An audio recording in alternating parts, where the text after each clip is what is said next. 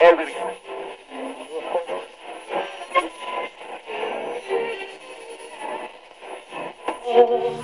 the Oscar goes to.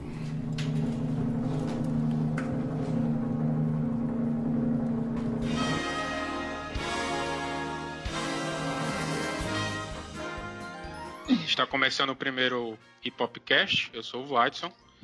É, eu ainda estou esperando minha carta de Hogwarts e hoje eu estou aqui com o William. Olha, para ser bem sincero, eu tô esperando o Duolingo liberar o, a versão Octapod, tá? Na hora que lançar, eu baixo aquela merda. eu tô aqui também com o Richard.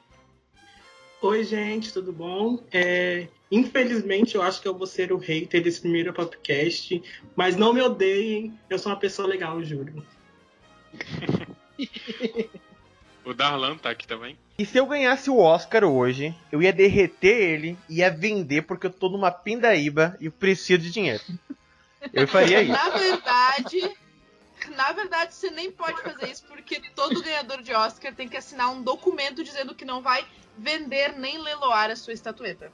Não me Mas interessa. pode esquecer no restaurante? Hã? Pode esquecer no restaurante? O DiCaprio esqueceu, né? É, Não. esqueci, esqueci até pode, desde que recupere depois, eu acho.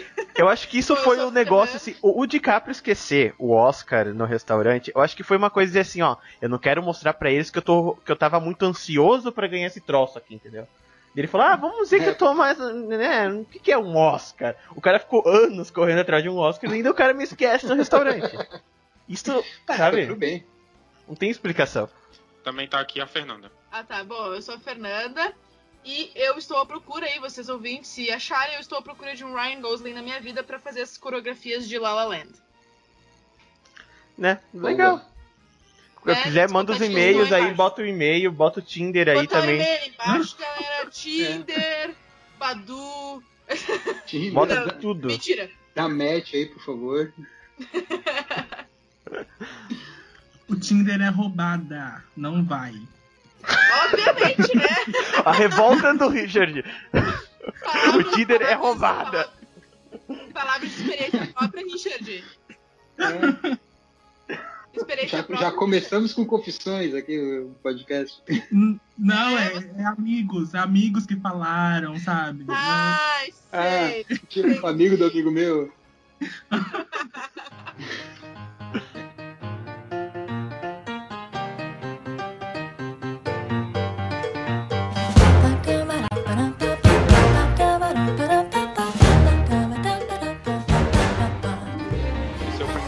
podcast. A gente tá fazendo o teste ainda, ver como é que vai ficar. Mas na nossa primeira primeiro podcast, o assunto vai ser Oscar 2017. A gente vai falar dos, dos filmes indicados ao, ao Oscar desse ano. Falar um pouquinho de cada categoria e cada filme aí. O que é que cada um acha da, desse Oscar. Tá meio polêmico, né? E meio. Meio La La Land, né? Meio La La Land? Só tá mais além de qualquer outra coisa, mano. É, infelizmente é, É, só o vocês vão único. me perdoar, podem, podem me julgar, mas eu ainda não assisti La La Land e não é meu favorito. Ixi. A gente já vai começar a Mas falar do aí melhor que tá. filme? Aí que tá. Não é o teu favorito porque tu não assistiu. É, É. por isso. Ah, mas eu assisti. Pode ser. Eu, eu assisti, ele não é meu favorito. Tu não É. conta, Richard. O Richard deu hater, né? Então a gente não contei. Mas É, a gente o. não conta. Ó, eu assisti os. Eu assisti é- praticamente quase todos. Praticamente quase todos, né? O de melhor filme e o La La Land não é o meu preferido. Mas eu gosto pra caramba. Vamos, vamos começar do princípio, né? Da onde que surgiu o Oscar? Todo mundo conhece o Oscar, até quem não gosta de cinema conhece o Oscar. Mas da onde que veio o Oscar, né? Aquele homem pelado, dourado. É, O que ele come, indecente. onde ele vive. hoje, no Globo Repórter. Bom, gente, o Oscar surgiu em 1927 e todo mundo aqui provavelmente já viu em, ah, em algum filme o logo da MGM, que é um famoso estúdio. E quem criou o Oscar foi justamente o dono da MGM lá em 1927, porque ele decidiu que faltava uma premiação americana do cinema e ele decidiu o que ele queria fazer. Aí. O, o MGM, o cara do leãozinho? É, MGM é o cara do leãozinho, exatamente, esse cara aí. O leão que é de verdade, né? Eles, eles gravaram um, um leão de verdade, né? Mas enfim, foi ele que decidiu criar o Oscar, que não era Oscar, na verdade. Olha que nome bosta, mas o nome do Oscar origi- originalmente. originalmente, o prêmio do Oscar era prêmio, era prêmio de mérito da academia. Em inglês, né? Essa tradução, mas essa, esse era o nome da- do, do Oscar antes de ser Oscar. Que legal. É. E era alguém sigla, aí? E daí, e daí veio, né, uma mulher que não achou tinha sigla, eles simplesmente falavam o nome Era inteiro. só prêmio isso?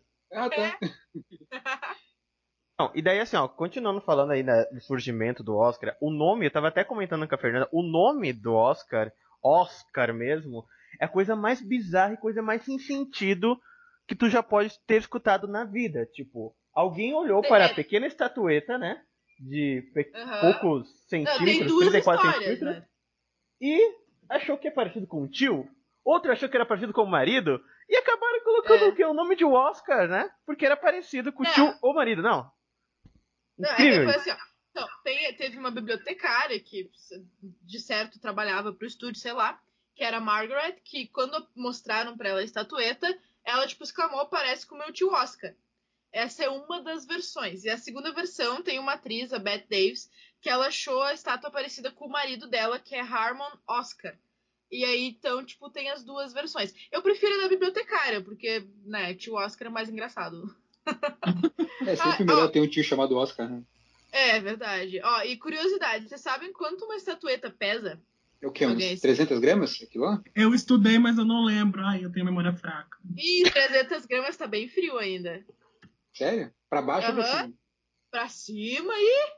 Sabe? O peso total é 3,9 quilos.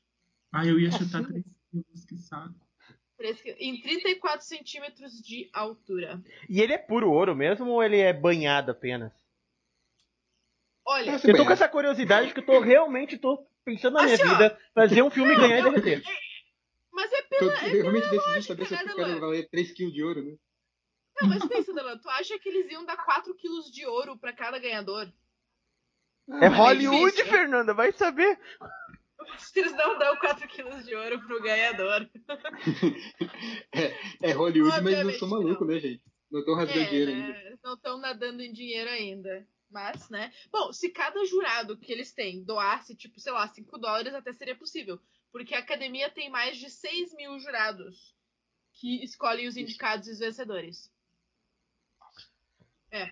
E vocês querem, ó, a maior explicação para as escolhas do Oscar estão na porcentagem de homens e na idade média.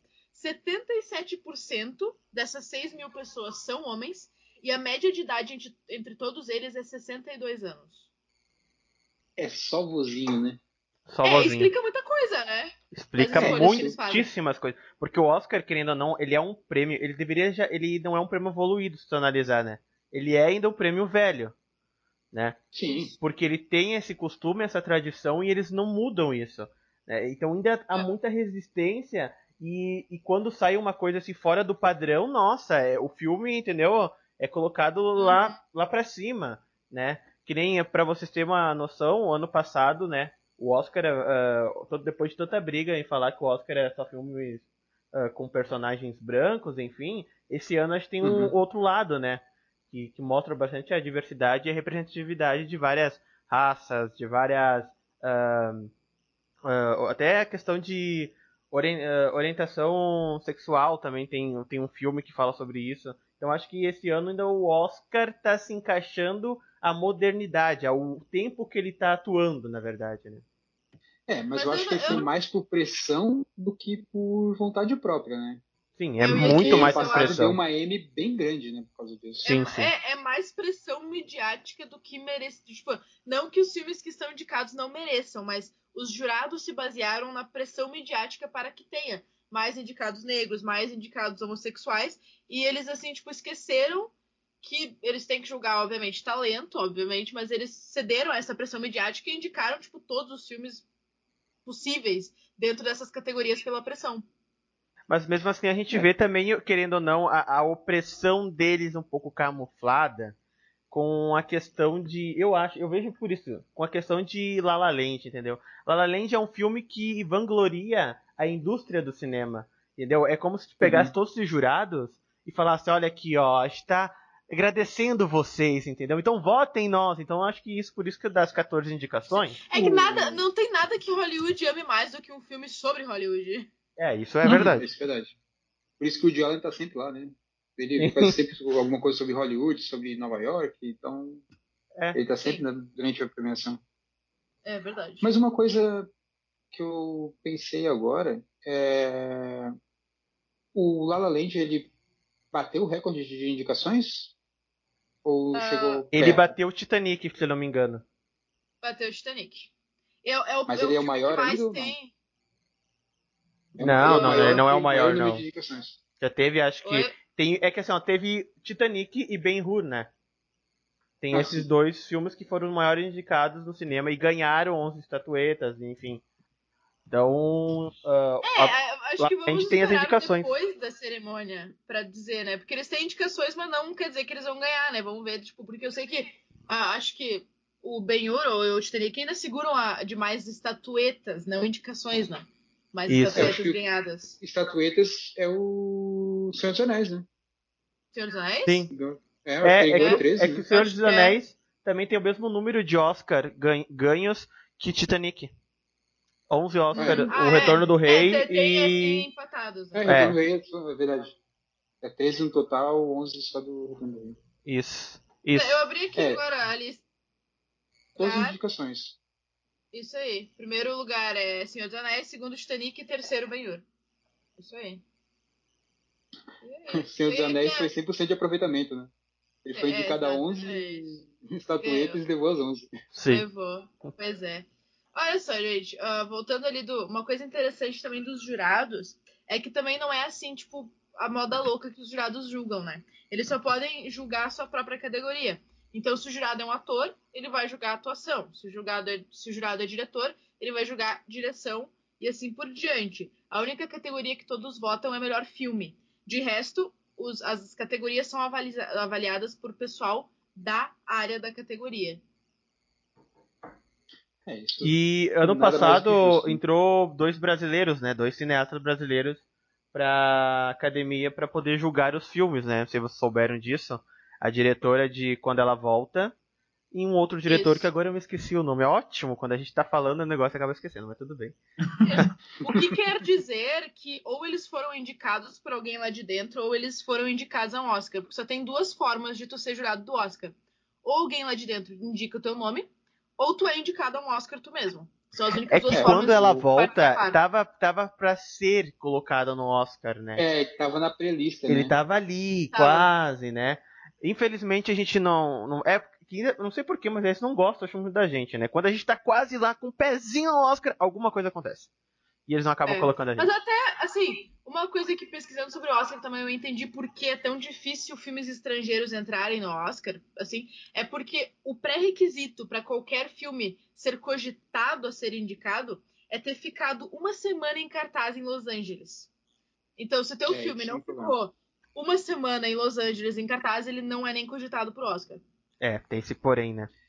Quem é É, que. uma coisa que a gente tem que, tem que avaliar também é que, assim, existe uma categoria de filme estrangeiro. Filme estrangeiro é tudo que não é feito nos Estados Unidos. Então, Exato. é muito país fazendo filme. E tem que indicar cinco, né? Agora que eles aumentaram um pouquinho. É, tinha É até uma verdade, polêmica atrás que ah, até que eu acabei ah, escutando e até a própria diretora do quando ela volta, que ela foi até no Omelete, ela deu uma entrevista, se não me engano, que ela comentou isso, que é, é- é é essa restrição, entendeu? É filme estrangeiro, não é um filme, é filme estrangeiro. E eles acham que deveria o, tirar essa categoria e já que o Oscar é um prêmio tão forte, colocar no meio dos outros, entendeu? Mas daí tem toda aquela Isso, questão ser- dos Estados Unidos, que é aquele orgulho próprio, né? Não vão deixar ninguém se misturar. É, os nossos filmes, daí a gente faz uma categoria pros outros, né? É, é como tu vê em todos os filmes que saem de Hollywood, né? O americano é sempre mostrado como o superior e os outros são os criadores de problemas que o americano vai lá e resolve. Então. Mas é. Desculpa. Mas é. Ela Ó. chegou a passar mal. Né? É, mais um pouquinho só pra terminar então dali da, da parte do Oscar, assim, como é feita a, a seleção então dos filmes. Eu tenho pena dos jurados do Oscar, na verdade, porque a academia, o, o presidente então da, das da como é que eles chamam lá, Hollywood Foreign Association, que eles escolhem os, os filmes que podem ser, que fazem a pré-lista, eles escolhem os filmes e mandam a pré-lista para os jurados. Os jurados têm apenas duas semanas para assistir absolutamente todos e indicar os favoritos em cada categoria. Então tem ah, que ser assim, jamais ó, o cara vai se preocupar. jogo rápido, é duas semanas para escolher os favoritos em cada categoria.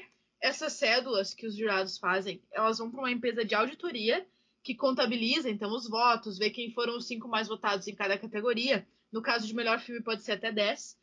Ah, e aí depois as células voltam para os jurados com os indicados, os cinco melhores, e aí eles têm que escolher quem eles acham que devia ser o vencedor. Eles aumentaram agora, não era 7? Agora pode Pra ser até filme? 10. Ah, Pode ser até 10. De melhor Isso. filme, né? Nem sempre eles indicam 10, mas eh, pode ser até 10. Então eles poderiam ter completado e colocado Deadpool, né? Ah, mas Deadpool não merece melhor filme, né, cara? É, Deadpool, Deadpool é há limites, engraçado. É, mas há sabe o que, que eu achei até. Tipo, Deadpool ele teve algumas premiações aí. Eu acho que eles deveriam. É só pra. É que nem. Até pra trazer uma gurizada legal pra assistir o Oscar. Ver pra mudar algumas coisas, tirar o padrão do Oscar. Acho que seria legal ter colocado o Deadpool, entendeu? Sim. Não, mas Ah. Danilo, tu tá, pedi- tá pedindo pra jurados de 60 anos de idade darem um Oscar pra um filme de adolescente. É, é que nem o, o- um bando de velhinho assistindo o filme falando sobre piada de peito e pinto toda hora. É. Não dá, É Exato. complicado. É, não vai rolar. vocês I- venceram. ima- imaginei, imaginei American Pie com velhinhos agora. Sim. Que horror isso. Nossa. Que horror, Fernanda. Nossa, não. Não, Fernanda.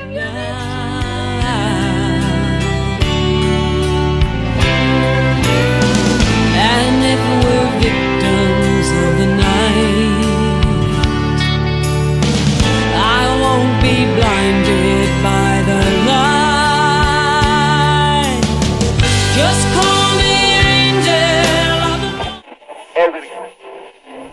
you could take one guy to an island with you and you knew you'd be safe because he was the best man, he was going to keep you happy, if it was between me and your father, who would you take? My daddy.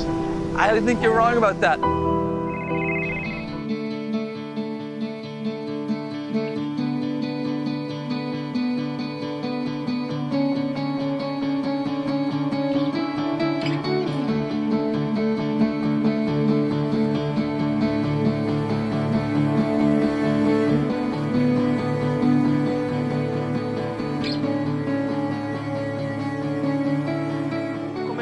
O melhor ator? Pode ser? Pode ser. Então tá. Pera aí, melhor ator, vamos lá. Quem é que foi indicado? Casey Affleck, Andrew Garfield, Ryan Gosling, Viggo Mortensen e Denzel Washington. Desses. É. Bom, aqui no meio, come- antes de a gente começar a falar o que, que a gente acha, tem uma polêmica, né? ah, sobre o, o irmão do Ben Affleck, né? O Casey Affleck. O Casey? É. Porque em Novo. 2010 o cara foi acusado de assédio sexual e o coitado tava pensando que tava tudo resolvido. Só que como E voltou, tudo. né? Nós estamos numa geração onde tudo volta, onde nada tem que cuidar, tudo que tu coloca na internet, tudo aquilo, o pessoal acabou revirando o histórico do cara. E isso veio à tona agora, né? Uns falam que isso é pra manchar a imagem dele, pra ele não ganhar o Oscar, já que ele tá- fez um bom trabalho em Manchester. Outros falam que que não, que ele não merece mesmo, entendeu? Que isso não importa se ele fez ou não de errado, que ele que se ele tem que pagar, entendeu? Então eu não sei. O que que vocês acham sobre isso? É, cara, eu acho assim. é, Se é pra pesar pra ele, pesa pro Johnny Depp também. E aí a galera não, Isso. não E a galera tanto não- não- nessa é. É. Eles não pesam mas pro Johnny vai- Depp, pesa pro, pro Casey Affleck. Sim, É, mas que é tu um vai cara que pesar ninguém se pro importa. lado. É, se tu vai pesar pro lado. Até o Mel um- Gibson, né? É, exato, o Mel Gibson que tá Tu como vai- diretor, isso é verdade. Exato. Não, se tu vai pensar, pesar pro lado de um, tu vai pesar pro lado de metade de Hollywood, porque se tu for ver os Assim. atores de Hollywood, 70% tem casos de assédio sexual, de violência contra a mulher e outras coisas, drogas e outras coisas. Então, É, é. tem uma- um escandalozinho, né? Mas, assim, ó, o, o- eu falo pro, eu até falei pro Vlad esses dias, o Casey Affleck é o cara que eu sei que se eu for assistir um filme dele, eu sei que eu vou ficar triste, porque todos os filmes dele são tristes mesmo. O cara exala tristeza no, no Nossa, ser. esse filme eu me senti muito mal depois de ter assistido, sério. Eu tive que assistir um filme da não. Disney pra me poder recuperar, cara. E não Eu, tava. eu fiz isso. Eu assisti Manchester e depois fui assistir Florence com Meryl Streep pra dar umas risadas e tirar aquela vibe, né? Terminou, vou assistir um Rei Leão aqui pra ficar de boas. Nossa, É Rei Leão é pior Não. ainda, cara. É pior, cara? O Mufasa morre! É, começa da metade, né, gente? Eu assisti Monster e eu, depois do filme, eu fiquei sentado no cantinho 15 minutos pensando quanta merda, gente. Meu Deus, é, tu fez, um- É verdade. Não, aí tu escuta batata. assim, ó. Cara, escuta Hakuna Matata. Que passa. É. Mas Mas aí, é, como, como a gente tá, de, de outros aí. ah, como a gente tá falando, ele tá cotado pra ganhar o Oscar esse ano, né? Muita gente É, tá não tá nem apostando nele e no Denzel Washington. Né? Ele ganhou o Globo de Ouro, afinal, né? Sim. Então eu não sei, é que o Globo de Ouro ele dá aquele termômetro, né? De quem pode ganhar, né? Então, É, nem É, sempre é a mesma. Né, o ganhador ali vai ganhar no outro. É, Mas porém. ele, tá, ele Então, tem eu grande chance. É, talvez É. eles dão um prêmio de consolo no um e depois, ah, já, ó, tu ganhou um prêmiozinho, não precisa ganhar no É. outro, né? Então, Tá bom, né? é, tá bom. Tá bom, verdade. E sobre os outros E o indicados, vocês têm alguma coisa pra falar? Que nem o Ah, Wendell eu gostei Garfield. muito. É, eu gostei muito da performance do Andrew Garfield em Até o Último Homem. Tipo, nossa, aquele dá, dá uma agonia assistir aquelas cenas dele, meu senhor amado. É, ele foi muito bem, ele foi muito bem. Não, Hum. vai falar do seu futuro marido? Ah, ah, sim, ah, tá, meu futuro marido, né? O Ryan Gosling, ob- obviamente, porque ele é tudo de boa, eu acho que ele vai ganhar. não, mas falando assim, não, eu, eu, eu tenho um motivo, assim, o Ryan não é simplesmente a carinha bonita de Hollywood como ele sempre é. O que eu gostei nesse filme é que, pô, o cara aprendeu piano, sapateado e balé clássico em três meses. Ele teve três meses para aprender essas três habilidades pro filme. Então ele se provou que, tipo, ele é um- uma pessoa aberta, tipo, a, a possibilidades, ele, é- ele aprende fácil e ele teve, sim, uma boa performance, ele cantou bem. A, os- a dança, assim, eu gostei muito da performance dele. Eu tenho um É, problema o- com ele, né? Eu tenho um grave problema com ele que parece que todo Eu sei. personagem dele é caricato, entendeu? É sempre é ele, não muda. Entendeu? Ele é sempre é o mocinho bonitão, amoroso, entendeu? Que dá um sorriso e as gatinhas caem por ele. É mais ou menos assim. Então, não sei. Ah, mas é, to- vários atores têm essa, esse estereótipo, né? De, de, de ter um personagem, uma linha de atuação e era isso, né? É, é meio que padrão, às vezes, no, em Sim. Hollywood, essas coisas. É. Alguém O- assistiu o Capitão Fantástico? Cara, eu tô com ele e não assisti ainda. Eu também não. Ele não estreou aqui, né? Mas tive que apelar pra, pra internet. Mas eu não, não assisti ele ainda, mas eu quero assistir até a premiação. Mas assim, pelo que eu vi, eu vi algumas coisas do, da, do filme, né? E o Vigo tá muito bem no filme.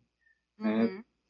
Tá se- se- na verdade, ele tá bem mais sendo elogiado do que o até o próprio Denzel Washington, que já é um cara que já ganhou o Oscar. É. Então, acho que dentro desses, desses cinco, o, o Casey Affleck, ok, né? Ele tá lá porque ele ganhou o Globo de Ouro mesmo.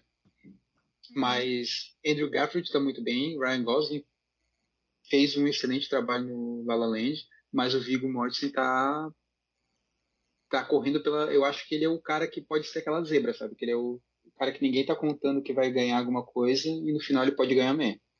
Pode ser, pode ser. É, eu, assim, Eu na verdade, eu achei. Hã? Fala, Richard. Eu vou tomar um surto se isso acontecer. Sério mesmo. É, verdade. É que E- assim, eu, falando do Denzel, eu, eu gostei assim da performance dele, mas sei lá, assim, não, não foi. Assim, comparando com o trabalho dos outros, os outros atores na mesma categoria, eu acho que faltou um pouquinho ainda. Sei lá, tem umas, umas cenas que ele realmente, assim, tu sente, ele realmente se puxa.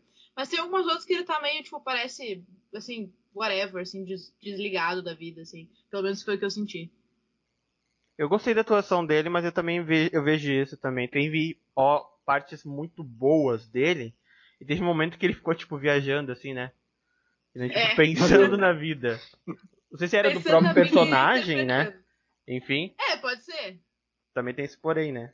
Mas ele tava bem. É, eu, assim, se eu fosse pra apostar, eu apostaria no Ryan ou no Casey. Um dos dois. Porque, tipo assim, na verdade, assim, eu acho que o Casey, a performance dele é agoniante. Meu Deus, o que, que é aquilo? Eu acho que ele. Eu acho que ele merece, porque ele fez um excelente trabalho mostrando aquela dor daquele personagem de, de Ele culpa, de remorso. Ele consegue, assim, só de olhar pra ele, tu já se sente mal. E isso não é fácil para um ator fazer. Então eu, acho que eu apostaria nele. Eu gostaria que o Ryan ganhasse, porque o Ryan é o Ryan. Mas eu acho que o Casey que leva. Mas eu acho. E é interessante que o personagem dele é complexo, né? O personagem dele é assim, né? Tipo, ele reprime toda a dor dele. E pra ele poder se safar um pouco, ele vai num bar, ele bebe, briga com os outros pra poder descontar a raiva e a frustração da vida dele. Então eu achei muito bem elaborado o personagem, entendeu? Então eu também acho que é capaz de ele ganhar. Mas daí é, também a raiva a culpa, né? tem o porém, como eu falei antes, né? Hollywood pode cair se ele ganhar, né? que o pessoal vai cair em cima. É, tipo isso, né? Mas enfim. Mas, assim, o que eu acho que, né, que eu gostaria que ganhasse seria o, o Andrew Garfield, porque eu acho que o, o cara é um bom ator e é, seria legal ter uma alguém novo, né, uma, uma nova geração de ator, né, fazendo fez um trabalho muito bom no filme, mas eu acho que no final vai ficar entre esses dois mesmo, vai ficar entre o Casey Affleck e o Ryan Gosling. É, também- Mas é, eu gosto muito do Andrew, assim, do trabalho dele como ator, e ele tá fantástico em Até o Último Homem. Ah, então, é, eu acho que a a categoria de ator tá bem aberta, na verdade, porque, na real, É. assim, todos foram muito bem. Essa tá complicada.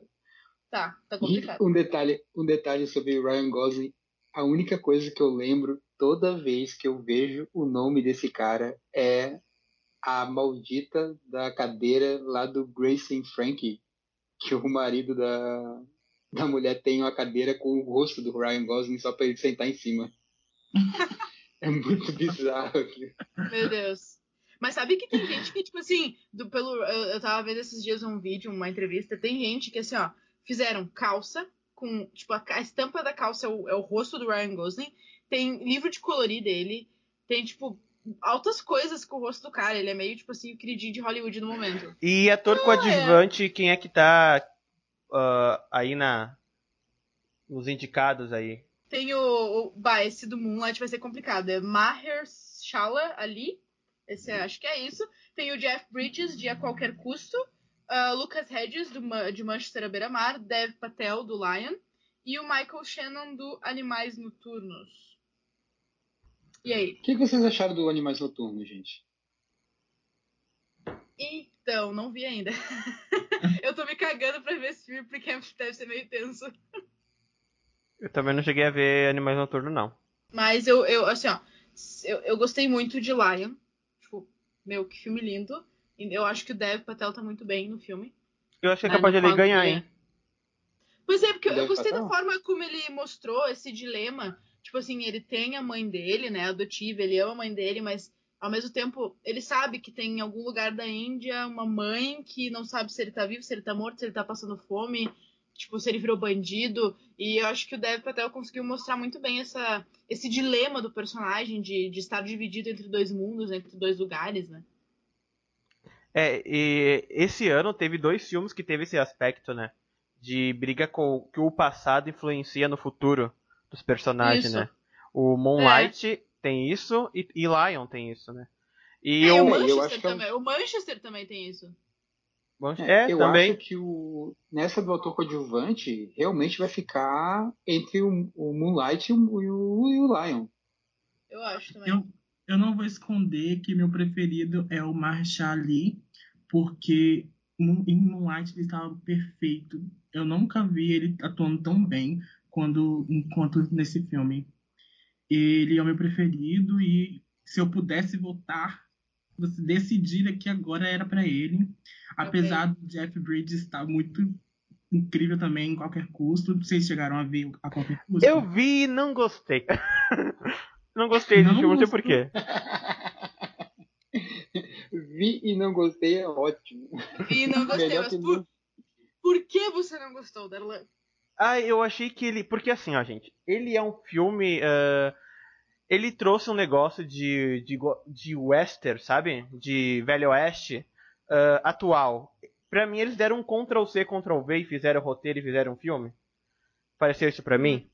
Entendeu? Eu sei que tem a questão política ali. É um povo que eles quiseram demonstrar, principalmente na questão do Texas, ali onde que passa o filme.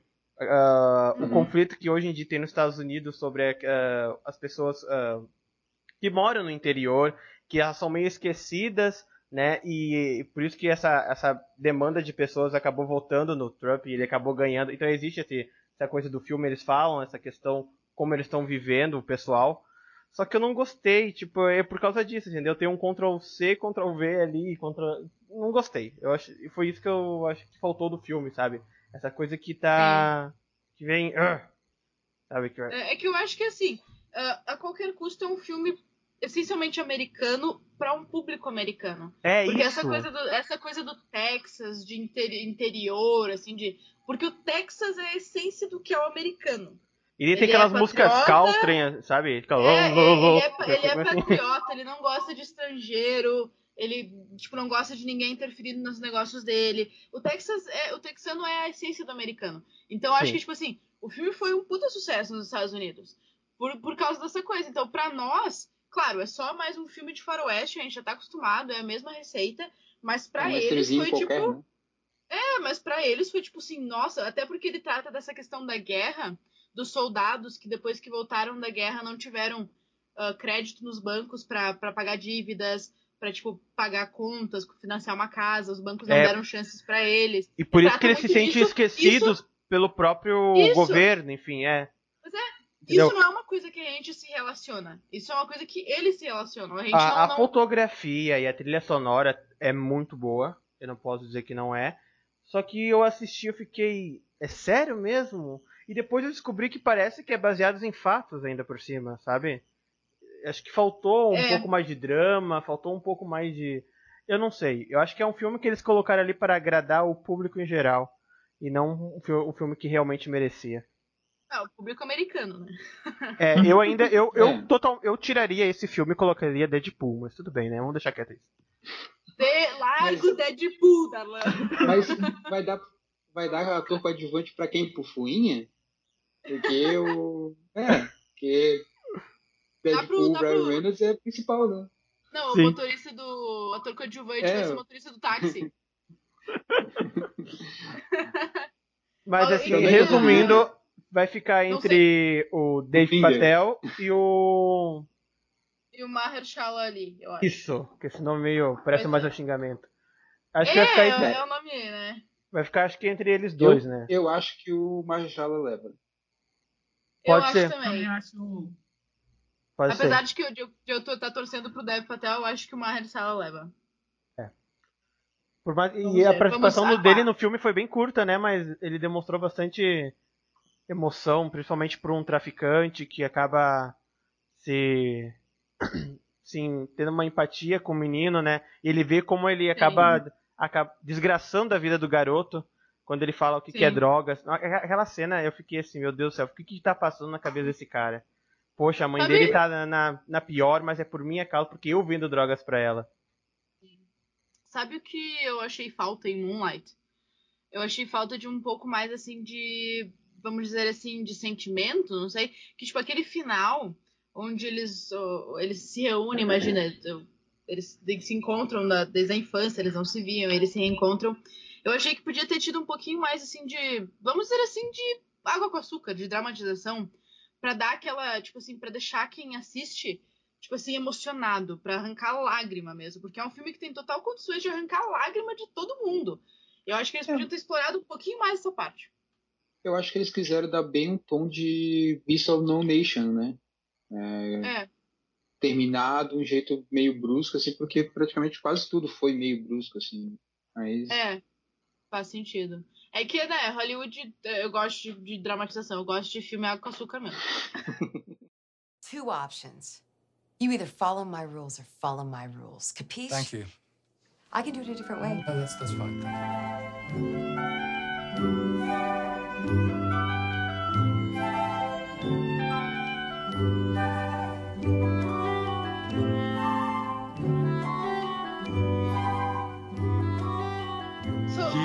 Atriz, nós temos, assim, nomes de peso, né? Outra categoria que tá, assim, ó, tensa pra escolher. Nós temos uma estrangeira, a gente tava falando dos estrangeiros, tem uma estrangeira indicada como melhor atriz, que é a Isabella Rupert, do filme francês Elle.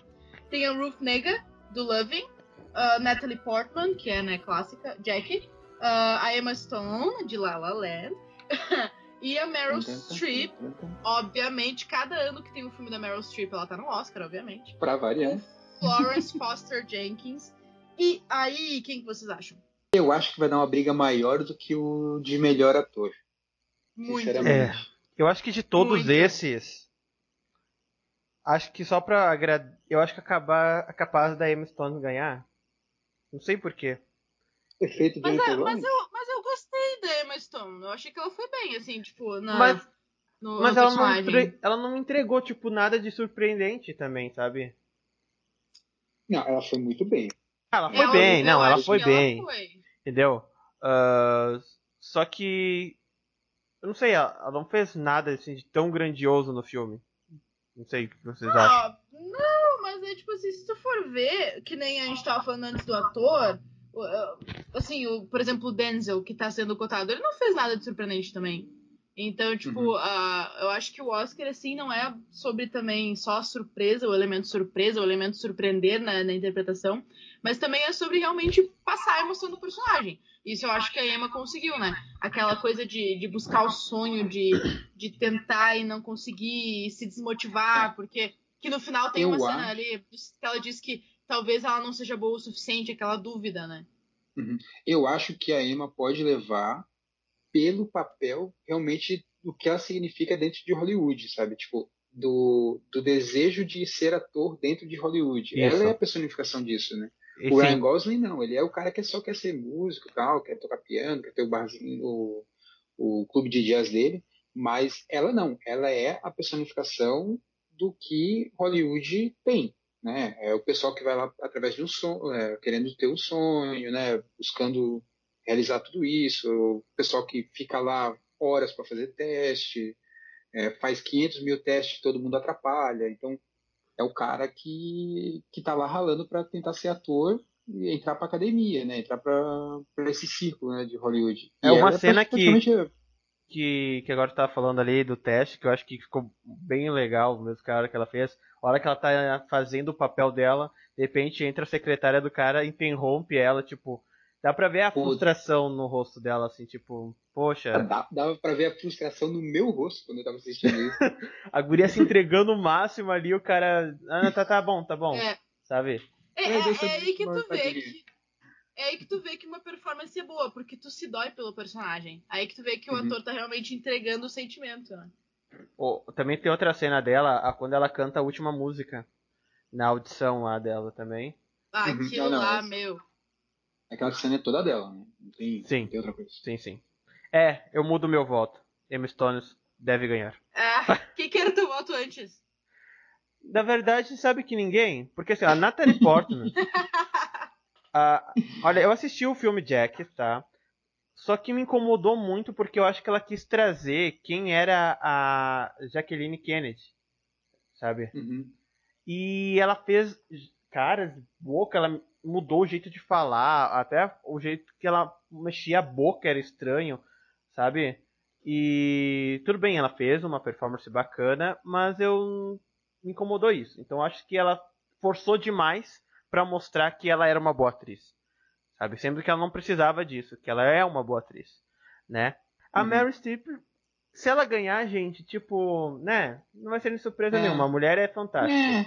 Dá uma pedra pra ela fazer, ela faz bem. Então, É tipo isso. né? Não, mas assim, tem, acho que tem altas chances dela ganhar também, porque o personagem dela, ela interpretou muito bem, tipo, a parte do, do canto, é, tipo, assim, a, porque Meryl Streep é uma pessoa que canta bem. Ela já fez musicais antes. E aí ter que interpretar Uma uma, que eu diga, pessoa. É, e daí ter que interpretar, interpretar uma pessoa que canta mal. E, e, tipo, toda essa parte da. que é da personagem dela meio louca, assim, meio perturbada. Então, tipo, eu acho que ela foi super bem, né? Ela passou uma verdade, tem horas assim. Não, e a cena doçura, final- a doçura Aham. que ela mostra desse personagem, sabe? E tu acaba, tipo, meu Deus do céu, eu quero levar ela pra minha casa, cuidar dela, sabe? É, uma, é, uma, é, é quase uma criança. Sim, ela é uma, é uma, uma criança, é um gente. adulto que não, não. Uma criança que não cresceu, cresceu só em tamanho, né? Isso, e dá pra ver assim, tipo, ela ela vive pelo sonho dela, né? Tipo, ela não se importa. Ela, ela, ela é tão cega com o sonho dela que ela não observa que ela é tão ruim ao mesmo tempo. É. Entendeu? É, e como a gente já falou, Hollywood gosta de premiar esses assuntos, né? Então eu acho que a Meryl Streep também tem chances de ganhar. Ah, Mas eu a- acho que a Meryl prova- Streep, toda vez que ela entra, ela tem chance de ganhar, né? É, né? Tipo assim, ó, ela pode fazer a árvore no fundo É. do palco, ela ainda vai ser indicada. Sim. Mas Ah. eu acho que a Emma merece, assim. É, assim, não eu. eu- que as outras não mereçam, né? Mas ela Sim. entregou um personagem que realmente você, né? Você fica cativado por ela, tu, tu torce por eles, né? É, E- exato. Ela teve toda a trajetória, assim, de começar a perseguir, cair, levantar, dar a volta por cima e fechar o ciclo ela sendo aquilo que ela sempre sonhou, né? Agora Isso aí. vamos falar de atriz coadjuvante. A atriz é- coadjuvante vai ser estranha. Tá Ó. bom, mas a gente não falou nem da Isabel Rupert, nem da Ruth Negga, da atriz, Ah. tudo bem. Beleza, vamos falar sobre. Eu não assisti o ele, uh, Ellie ainda, Uhum. né? Eu, eu tô muito curioso para ver como é que é a, como é que é o filme. Eu já vi algumas coisas, né? Mas eu não não cheguei a assistir nada. A Ruth Nega eu tenho eu tenho um bloqueio com ela por causa do da da série que ela fazia que eu não gostava de jeito nenhum, gente. Porque- Ah, bom. É, assim, eu, na verdade eu também não assisti ela ainda, mas eu tô bem curiosa porque estão falando, assim, super bem. E, assim, não é tão fácil pra uma atriz estrangeira ser indicada, então, Sim, a melhor Alguma atriz, coisa- principalmente, né? né, alguma coisa tem que ter ali, né? Eu bom. assisti, eu vou ser bem sincero o que aconteceu. Eu assisti até a metade do filme. Tá? Ah, ela é uma boa atriz. Dormiu. Uma boa atriz. uhum. É, mas é filme francês. É filme francês e tu acaba dormindo. Porque eles É. mostram coisas muito desnecessárias às vezes. Mas tudo bem. Mas tu vê pelo, por aquele que ganhou o melhor filme estrangeiro em 2013, O Amor. Aquele filme é, assim, tipo, claro, é uma, é tipo, assim, a, a profundidade do roteiro, a, a questão com que eles estão lidando, mas o filme não tem trilha sonora. O filme é inteiro no silêncio. Tu, tipo, chega nos 20 minutos de filme e tu já tá olhando pro relógio. Meu Deus, que hora que isso aqui vai acabar? Mas é, sabe? É, E eu, eu gostei, assim, Eu ass- até onde eu assisti. Eu assisti Ellie hoje, então está tá bem fresco na minha mente. E quando a, a Isabelle entra em cena, é autoexplicativo, porque ela tá indicada. Ela é muito boa, as expressões dela, o jeito de falar dela, a personagem que ela entrega é muito forte, é muito carismática. Então, não, não sei por como você conseguiu dormir, né? apesar de ser, como você falou, um filme francês, mas sabe, é uma coisa tão tão boa que ela entrega, entendeu? Então tá autoexplicativo pra mim porque ela ganha, é, foi indicada, mas mesmo assim eu não acho que ela vai ganhar. Eu também concordo que a Emma Stone vai ganhar esse Oscar. Eu aposto nela também. Tá. Ah, E aí, atriz coadjuvante? isso aí. De atriz coadjuvante. Posso, posso apresentar? Sim, manda sim. ver. De atriz coadjuvante nós temos. Número 1. Um, não, mentira. Viola Davis, então de Cercas. Na verdade, e- em vez de traduzir para Cercas, eles traduziram para Um Limite Entre Nós, mas tudo bem. Aí a gente tem ok. Naomi. é, Hoje, na sessão time. da tarde, um limite Hoje. entre nós. Mas é, assista o cara tentar construir uma cerca enquanto tem problemas no relacionamento. Ne- a gente tem então a Naomi Harris, de Moonlight, a Nicole Kidman, do Lion, a Octavia Spencer, de Estrelas Além do Tempo, e a Michelle Williams, de Manchester à Beira-Mar. Eu vou começar particularmente dizendo que eu acho que a Octavia Spencer merece, porque eu achei que ela tava fantástica em Estrelas Além do Tempo, eu amei Ah, Estrelas Além do Estrela Tempo. do Tempo É um é, filme um- excelente. Também.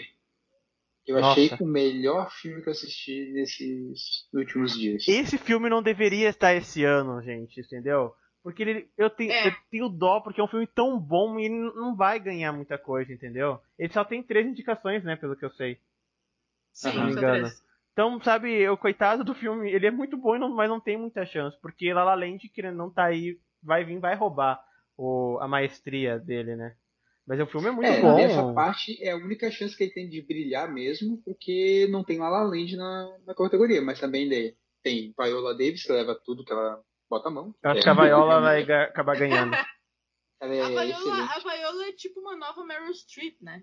É, e- é, inclusive as duas são muito amigas, né? E, Exato.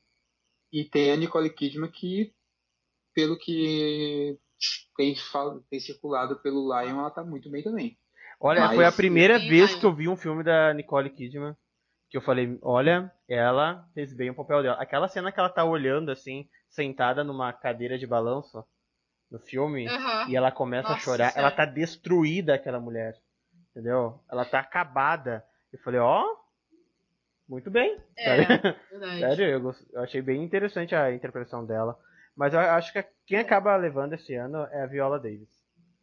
Eu acho. Algo me diz, Eu acho porque que é. aquela parte. Apesar de que, assim, eu acho que vai ficar entre a Viola Davis e a Octavia Spencer. Porque a Sim, eu tá também muito, Muito boa no papel dela em Estrelas Além do Tempo. Ela passa, assim, aquela Ele- verdade da, da segregação e do quanto, Uhum. tipo, as, as mulheres sofriam, né? Tipo, que nem... Imagina, na NASA... E nem é tão, tipo, é, é ali na. logo ali, tipo, atrás. é, não é tantos anos atrás, né? E daí, tipo, tinha banheiro pra negro, banheiro pra Sim, branco, 50 anos bebedor pra né? negro. Pois é, nem, é uma história recente. E ela passa, assim, uma verdade daquela dor, né? De, tipo, assim, tu tocar em. Ela, como negra, tocar em alguma coisa e ninguém mais querer tocar naquela coisa. Então, tipo assim, é, é- é uma coisa assim que ela passa muito essa dor. Gente, ela andava 800 metros, quase um quilômetro, para ir no banheiro. Sim. É, na, na verdade, essa não é, o, não é a Octavia, né? Mas tudo bem. Não, sim, mas Sim. não, mas, Mas assim, assim, ó, é, é a esse mulher- tipo de situação que eles tiveram. Sim, tipo, pra ter que ir no banheiro, porque no prédio não tinha um banheiro de gente de cor. Nossa. É, é, é, é uma coisa assim de absurda, né? Há, há- há 50 anos atrás que existisse isso, né? Uma coisa que a gente não tem como medir, né? E, e mensurar. Era, era isso que. de, que de isso- todas as três que se abordam no filme, né? Todas elas sofreram bastante, assim, por, Todas. por Não. só por ter a, cor da pele diferente. E outra coisa, Eram elas tão tinham, que, elas tinham que se provar muito, porque assim, elas tinham que se provar porque elas eram mulher, elas tinham que se provar porque eram negras, sabe? Então elas todo o tempo elas tinham que se provar o quanto ela- elas eram boas, né? E, Exato. e a cena tanto- e a cena do banheiro, eu falei, meu Deus do céu, gente, pelo amor de Deus. Eu ficava agoniado naquela cena, coitada, levando os papéis, sabe? Era engraçado ao mesmo tempo, mas é uma coisa assim que é muito emblemática, sabe? Simbólica. Tu imagina, poxa, a pessoa, ela, até pra ir no banheiro, ela é, tem, tem um separatismo ali, entendeu? As pessoas separam, tipo, é, é muito bom isso. Não, eu acho que a cena que mais dói assistindo Estrelas Além do Tempo é quando ela a principal, né, a- ela, a Catherine, ela chega pra trabalhar lá naquele novo setor onde tem só brancos e ela vai pegar uma E xícara homens. de café. É, homens e brancos, né? Mas ela vai pegar uma xícara de café e, tipo assim, ó, a sala inteira para e fica olhando ela pegar a xícara de café. Tipo, tu, tu, tu se- quando ela olha e vê que tá todo mundo olhando pra ela com aquela cara, tipo assim, de nojo, tu sente o que ela tá sentindo. Tu sente, meu Deus, o que, que é isso? Se no sente outro mal, dia, né? aparece, e daí no outro dia aparece uma chaleirinha do lado dizendo, tipo, ah, pra, para a gente de cor, né? Tipo, que daí a chaleirinha dela pra ela não encostar no café deles. Tipo, é uma coisa que te dói, assim, de uma forma. Não, e outra também, a, tem aquela parte em que a, a personagem, agora eu me esqueci, que ela tem que ir lá no júri, pedir pro júri autorizar pra ela poder estudar a, a Mary Jackson. né? isso. Isso. Eu fiquei, gente, sabe? Eu acho que é, É. é, é um período ali que, que a gente, é, como tu falou, é, ele é um pouco, rec- ele é até recente, né? Ele não é tão... É muito recente. E, nossa, eles mostraram. E outra coisa que também é legal, a trilha sonora, até a Fernanda colocou na crítica dela no, no The Pop, que por mais que, a- que a- o filme tem toda a questão do drama, a música dava aquele negócio de dizer assim, ó, momentos tristes, né? Estamos alegres. E a, a trilha Isso. realmente fazia É. esse papel. É essa sensação que te dá, tipo, a trilha, porque às vezes tá- tu sai de uma cena assim super tensa e começa aquela música pop, assim, e, e, tipo assim, te passa aquela mensagem de que sim, tu vai ter, assim, altos e baixos, tu vai ter momentos ruins, mas tu tem que se manter positivo, assim como as personagens se mantiveram. Se manterem positivas, pensar positivo, pensar pra cima. Assim como elas fizeram, elas nunca se deixaram abater pelo, pela segregação, pelo que acontecia com elas. Então isso foi muito bacana. Do sindicato de, de atores, né, no, no Saga, eles ganharam como melhor melhor cast, né, melhor melhor, Elenco. melhor grupo, de, é, melhor elenco de É. atores. Né? É. É, inclusive, na verdade, assim, eu achei a trilha sonora fantástica e eles não estão indicados ao Oscar, né? Mas enfim. Não, Hans eu, acho né? que, eu acho que eles mereciam ter sido. A Estrelas Além do Tempo merecia uma indicação, pelo menos, porque eles fizeram um excelente trabalho com a trilha. Tipo assim, essa vibe, passar essa vibe de, de positivismo, né? Essa coisa assim, positividade. Eu inventei uma palavra agora, mas tudo bem. Uma cena dela na, da biblioteca que é muito boa, né? Quando ela é meio que expulsa dali, porque aquela não é uma sessão pra gente de cor, né? E ela entrega toda a frustração da personagem, né? De, de, de por como ela tá sendo. como ela é tratada pela sociedade. E cada uma das personagens mostra essa vertente da segregação, né? A Catherine pela, pela maneira como ela é tratada no trabalho, a esqueci o nome da personagem da Octavia, mas como ela é tratada pela sociedade, como a sociedade É. trata ela como ela tem toda uma trajetória também de aprendizado, porque ela, ela, ela pensa no futuro, né? Ela vê que o emprego dela vai se tornar obsoleto quando, com a chegada da máquina, então ela aprende a lidar com a máquina pra se fazer útil ainda e não perder o emprego, né? Isso eu achei muito inteligente, tipo, muito pensar no futuro. E a outra como na, É a Mary. na- Mary, como ela é tratada na como o negro é tratado na no campo do estudo, né? É. Como ele tu- tudo a segregação em várias é, etapas, etapas não, tipo em setores. Uhum. E como isso tudo se interliga ali no- e cria um ambiente do filme que é muito bom mesmo. Eu também voto na Octavia para ganhar esse Oscar de atriz coadjuvante. E o que, Uhul, que é a o cena da. Ah, e o que, que é a cena da Octavia com a Kristen Dust no banheiro, né? Ah, sim. Bah, Nossa. Aquilo lá é muito bom, né? Ô, eu vou fazer um cartazinho e postar uma foto no Instagram. Vai, Octavia. Ah, ela merece mesmo. Ela merece, acho que ela merece. Summertime in Virginia was an oven. All the kids eating ice cream with their cousins. I was studying while you was playing the dozens. Don't act like you was there when you wasn't. Running from the man, running from the bad. original, nós temos A Qualquer Custo, La La Land cantando as estações, The Lobster, Manchester, A Beira-Mar e 20th Century Woman. Enfim, eu acho que assim, ó, questão de roteiro, putz, tá, tá tenso. Mas eu acho que assim, eu acho que no final vai ficar entre La La Land e Manchester à beira-mar, porque eu não consigo decidir entre os dois. eu Os dois acho, um Fernanda, que roteiro não vai ficar entre nenhum. Eu acho que La La Land leva. Esse aqui é, É? mais do que Mas certo. Mas o roteiro de Manchester também, ele, é- ele traz o problema, o modo como eles, tipo assim, eles vão lidando e trazendo pedaços e, tipo, construindo o problema ao longo do curto? Porque no início, tu não sabe por que, que o personagem do Casey é daquele jeito. Tu pensa que ele é só um cara estranho. E aí começa a aparecer aquelas, aqueles lembranças, assim, aqueles flashbacks. E aos poucos tu vai ligando os pontos, assim, e vai ah, descobrindo o porquê dele ser assim. Eu acho que isso foi muito bacana, assim, do roteiro. Uma coisa que legal do, do Manchester é que a, singular, a singularidade que eles deram na edição, eles não fizeram tipo, ah, o que que é flashback, vamos mudar a coloração, alguma coisa. Não, é uma coisa linear, né? Tipo, tu tem que Uhum. pegar os lances pra ver, ah, agora é flashback, agora é. Entendeu? É nos É, dias é, atuais. Ele não é um, ele não é um filme que te trata como uma criança, né? Fala, ó, Isso. tu vai ter que saber diferenciar que hora que é flashback, que hora que não é, mas eu não vou ficar te avisando. Isso. É, E tipo, outra vou coisa, vou dar, é, não vou dar Outra coisa também, é nesse- nesse Como filme. diz um bom gaúcho, é te puxa, Igor. Ah, outra coisa também que eles utilizaram, a trilha sonora desse filme, eu achei, falei, eu fiquei pensando assim, nossa, eles estão colocando ópera demais, né? Aquele negócio, aquelas músicas vi- vibrantes, assim, né? Só que a ópera é, co- ah, em si é- são histórias trágicas, né? A própria ópera.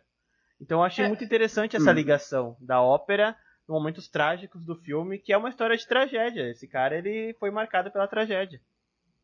A trilha, na verdade, contribui bastante com a bad que vem depois do filme, né? Tipo, Ai, essa, nossa. essa coisa de essa coisa de tu ficar mal e de sentir a- agonia e de sentir tragédia, assim, se deve em grande parte a essa trilha, porque começa aquela voz aguda, tipo, tu pensa, meu Deus do céu, ferrou. Tipo, tu já fica assim agoniado só de ouvir a música, assim, então você nem vê o É, filme, só ouve a engraçado- música. E é engraçado que Manchester, Be- eh, Manchester beira-mar não foi indicado a melhor trilha sonora, né? Mas eu acho que não é uma trilha original, né? Eu acho que já eles só pegaram música já. Pegaram ah, música de enterro funerário. assim. Isso e botaram ali, entendeu? Pra- Eu acho que essa é, são músicas já é, que existiam e eles apenas colocaram no momento ali da história. Eu acho que não é uma trilha original. Pode ser por esse motivo que não tá indicado mesmo. Mas, é- Mas a Mas, trilha é enfim, boa. eu é, é, a trilha é boa. Mas eu acho que La La Land releva roteiro porque, tipo, La- o roteiro, convenhamos, ele é muito bem estruturado.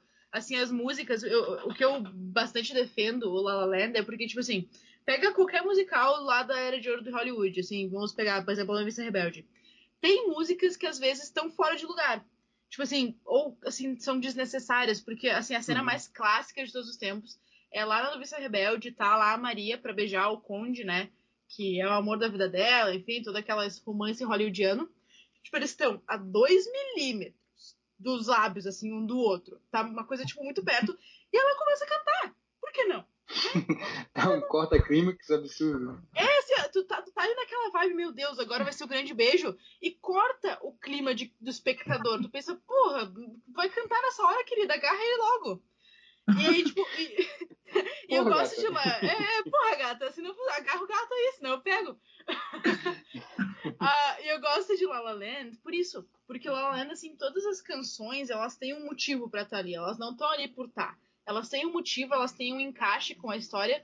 E não é aquela coisa excessiva que nem, por exemplo, Os Miseráveis. Os Miseráveis é excessivamente musical. Os Miseráveis me dá agonia de assistir. Os é, porque assim, Os Miseráveis é musical, musical mesmo. É, É musical do Verdade. início, do primeiro minuto do filme até o final. Ele é exato. um musical encenado. Ele não te dá, Exato. vamos dizer assim, um momento pra respirar, né? Tem que engolir um É. monte de música ali, né? E deu. É música, os caras estão conversando em música. Então não, É. tem, não tem choro. Exato.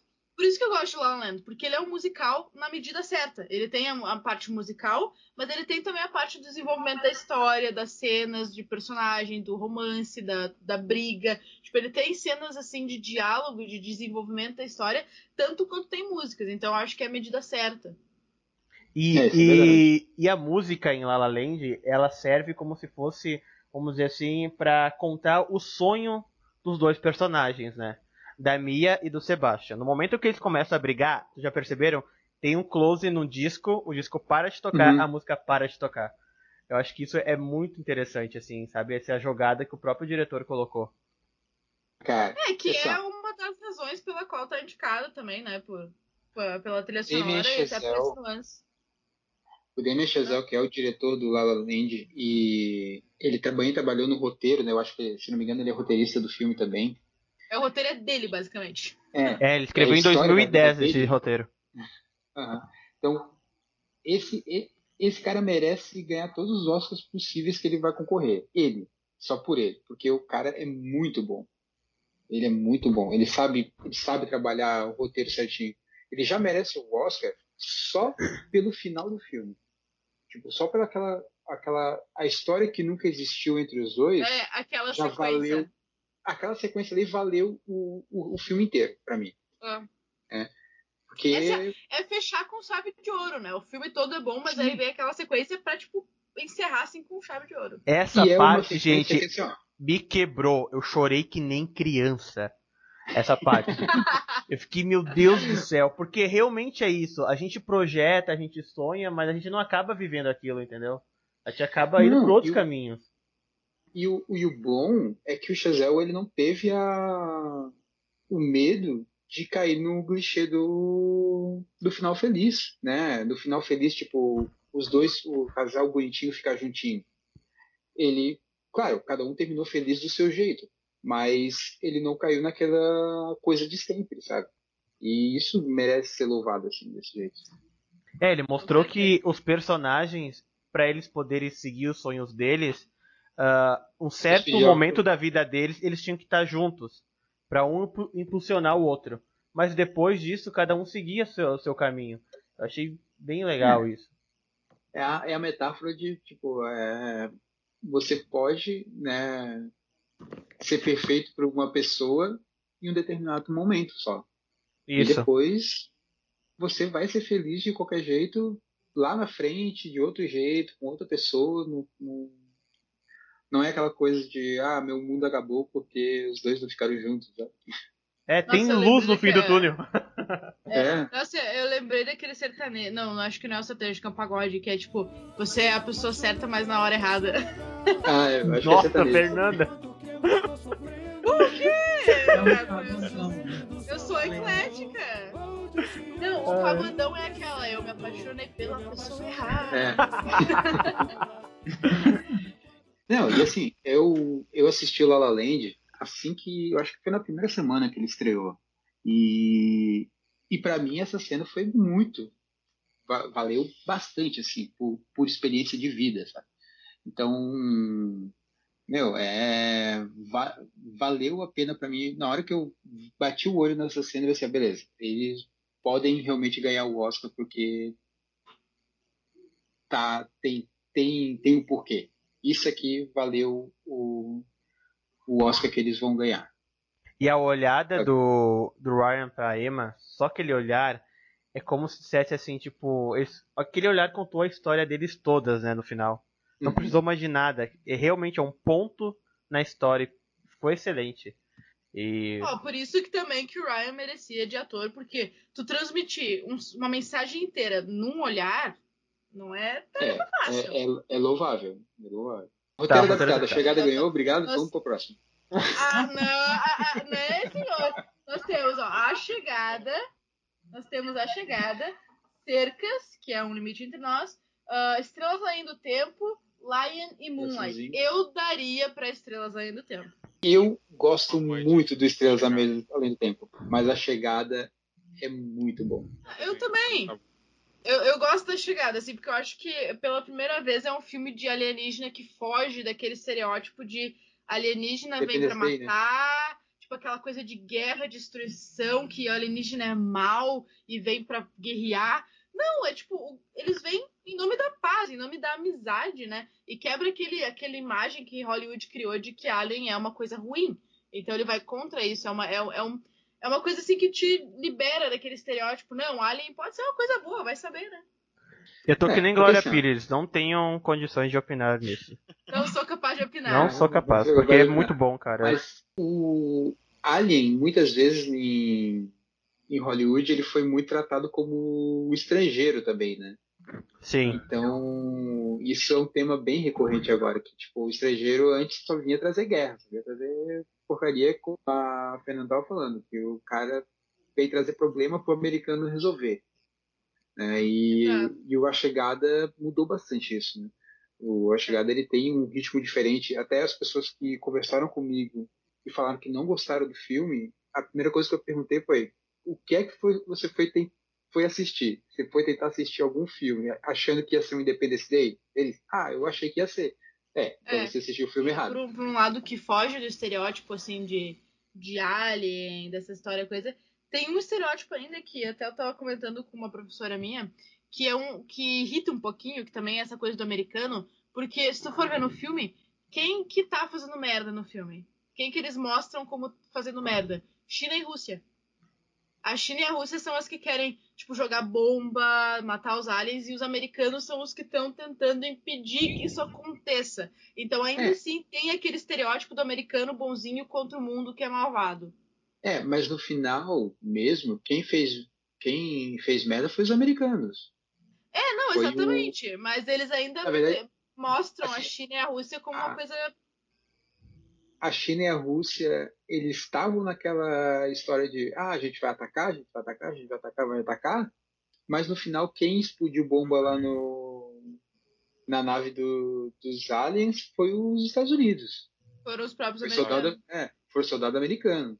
Exato. Isso, que eu acho que simboliza muito a questão da frustração, vamos dizer assim, o desespero da população, né, dos civis, né, os Sim. soldados ali, porque eles começaram a ver, né, a mídia começou a trabalhar nisso e a população estava histérica, querendo que resolvesse, e falaram, bom, já que ninguém está resolvendo, nós aqui vamos representar a população e vamos explodir. É o que mais acontece hoje em dia, né?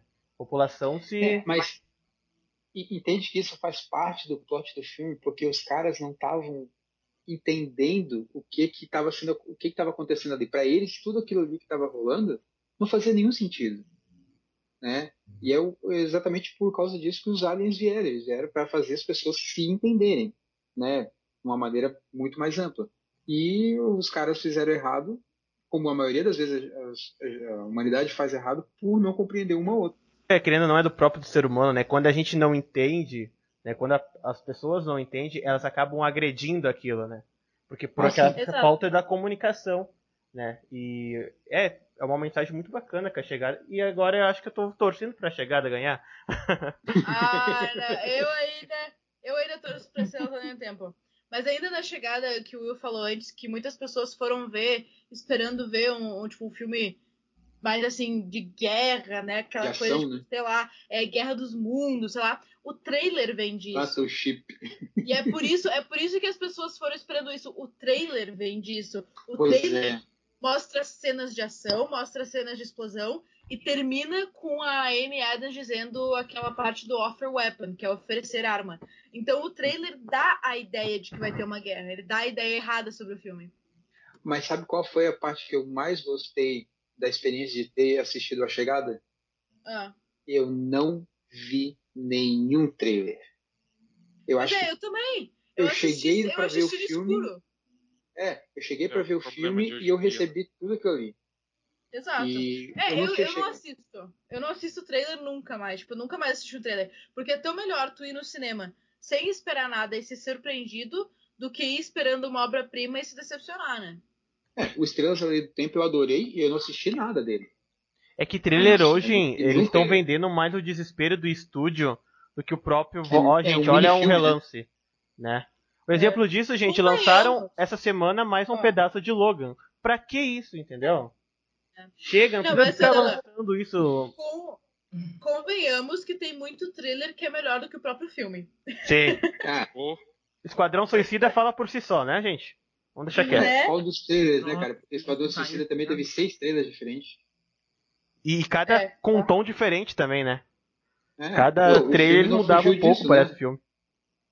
O, É o trailer, o filme mesmo não teve tanta diferença disso, né? Porque a cada 20 minutos mudava o. Parecia que mudia- mudava o editor, né? Daí Sim. virava um filme diferente. É não, verdade. É verdade. What the hell is your delay, Captain? We're waiting, sir. Waiting for what? Private Doss.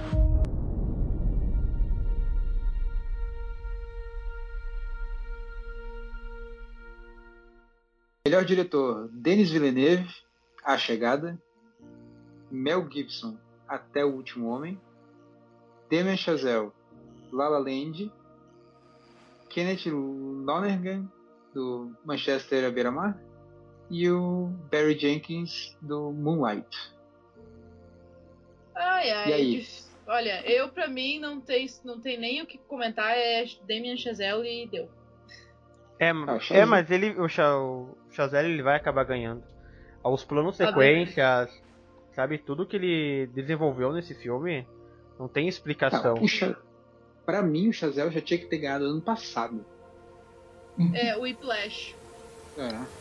Ele já era pra ter ganhado no ano passado com o Flash. Sim, porque ele foi muito bem que Whiplash.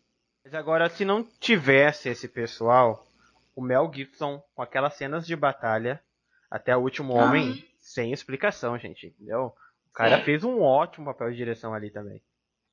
O É, Mel não, Gibson, pra prescrever violência, ele tá parecendo Tarantino, assim. Ele tem um, um dom muito bom pra mostrar violência em cena. É Mas- verdade, não. E pelo que eu pude notar, assim, de quando eu assisti, assim, eu não. Mesmo as cenas. As cenas são bem assim, tipo, rápidas e tem muita gente envolvida, cenas de guerra. Mas eu não Aham. consegui notar, tipo assim, muitos erros de, de continuação ou problemas assim nessa parte. Eu achei que foi tudo, tipo, perfeitamente coreografado, assim, uma coisa assim, primorosa. Eu, eu quero rever ainda o Até o Último Homem, mas, assim, eu gosto do, do trabalho do Mel Gibson, mas eu ficaria entre o Chazelle e o Villeneuve. É. Mas o Chazelle. Mais pelo Chazelle. É, mais pelo É. Chazelle.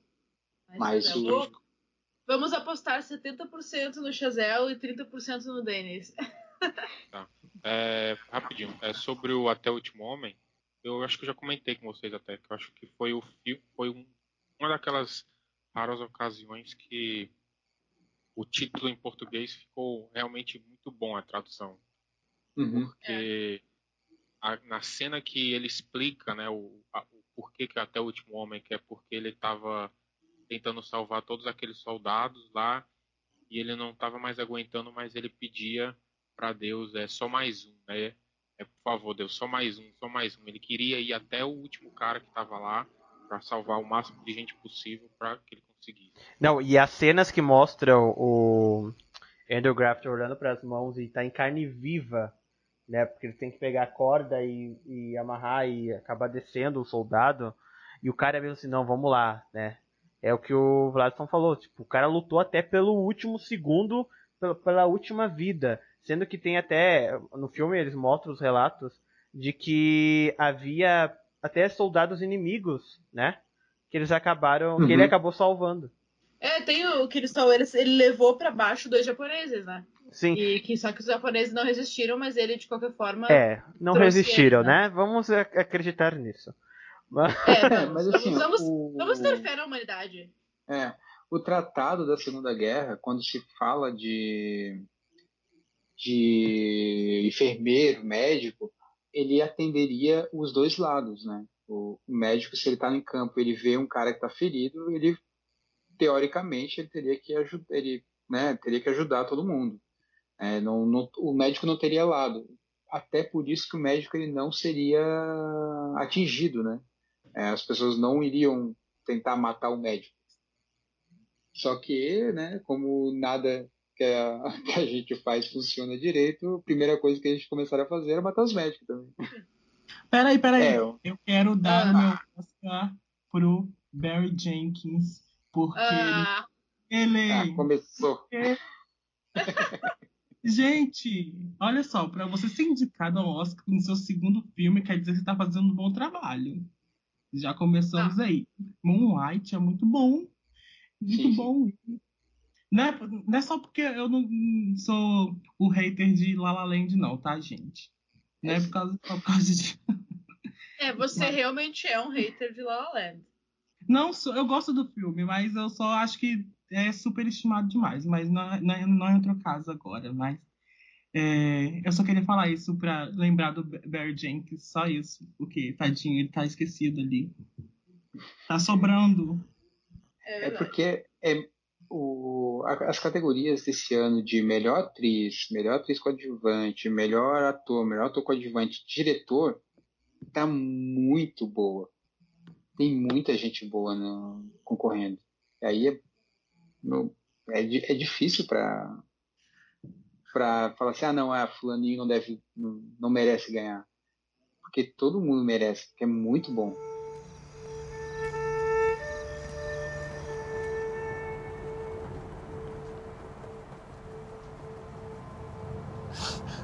What you, what you looking at me like that for? What, man? Come on, you just drove down here. Yeah.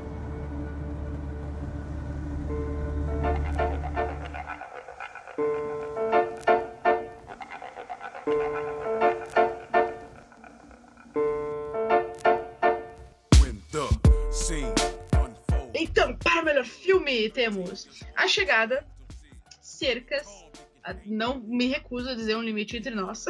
Um limite entre nós. A- até o último homem. A qualquer custo, Estrelas Além do Tempo, La La Land, Lion, Manchester à beira-mar e Moonlight. Então, né? É, Vamos- Pois é, gente. Vamos Não começar falando assim, ó.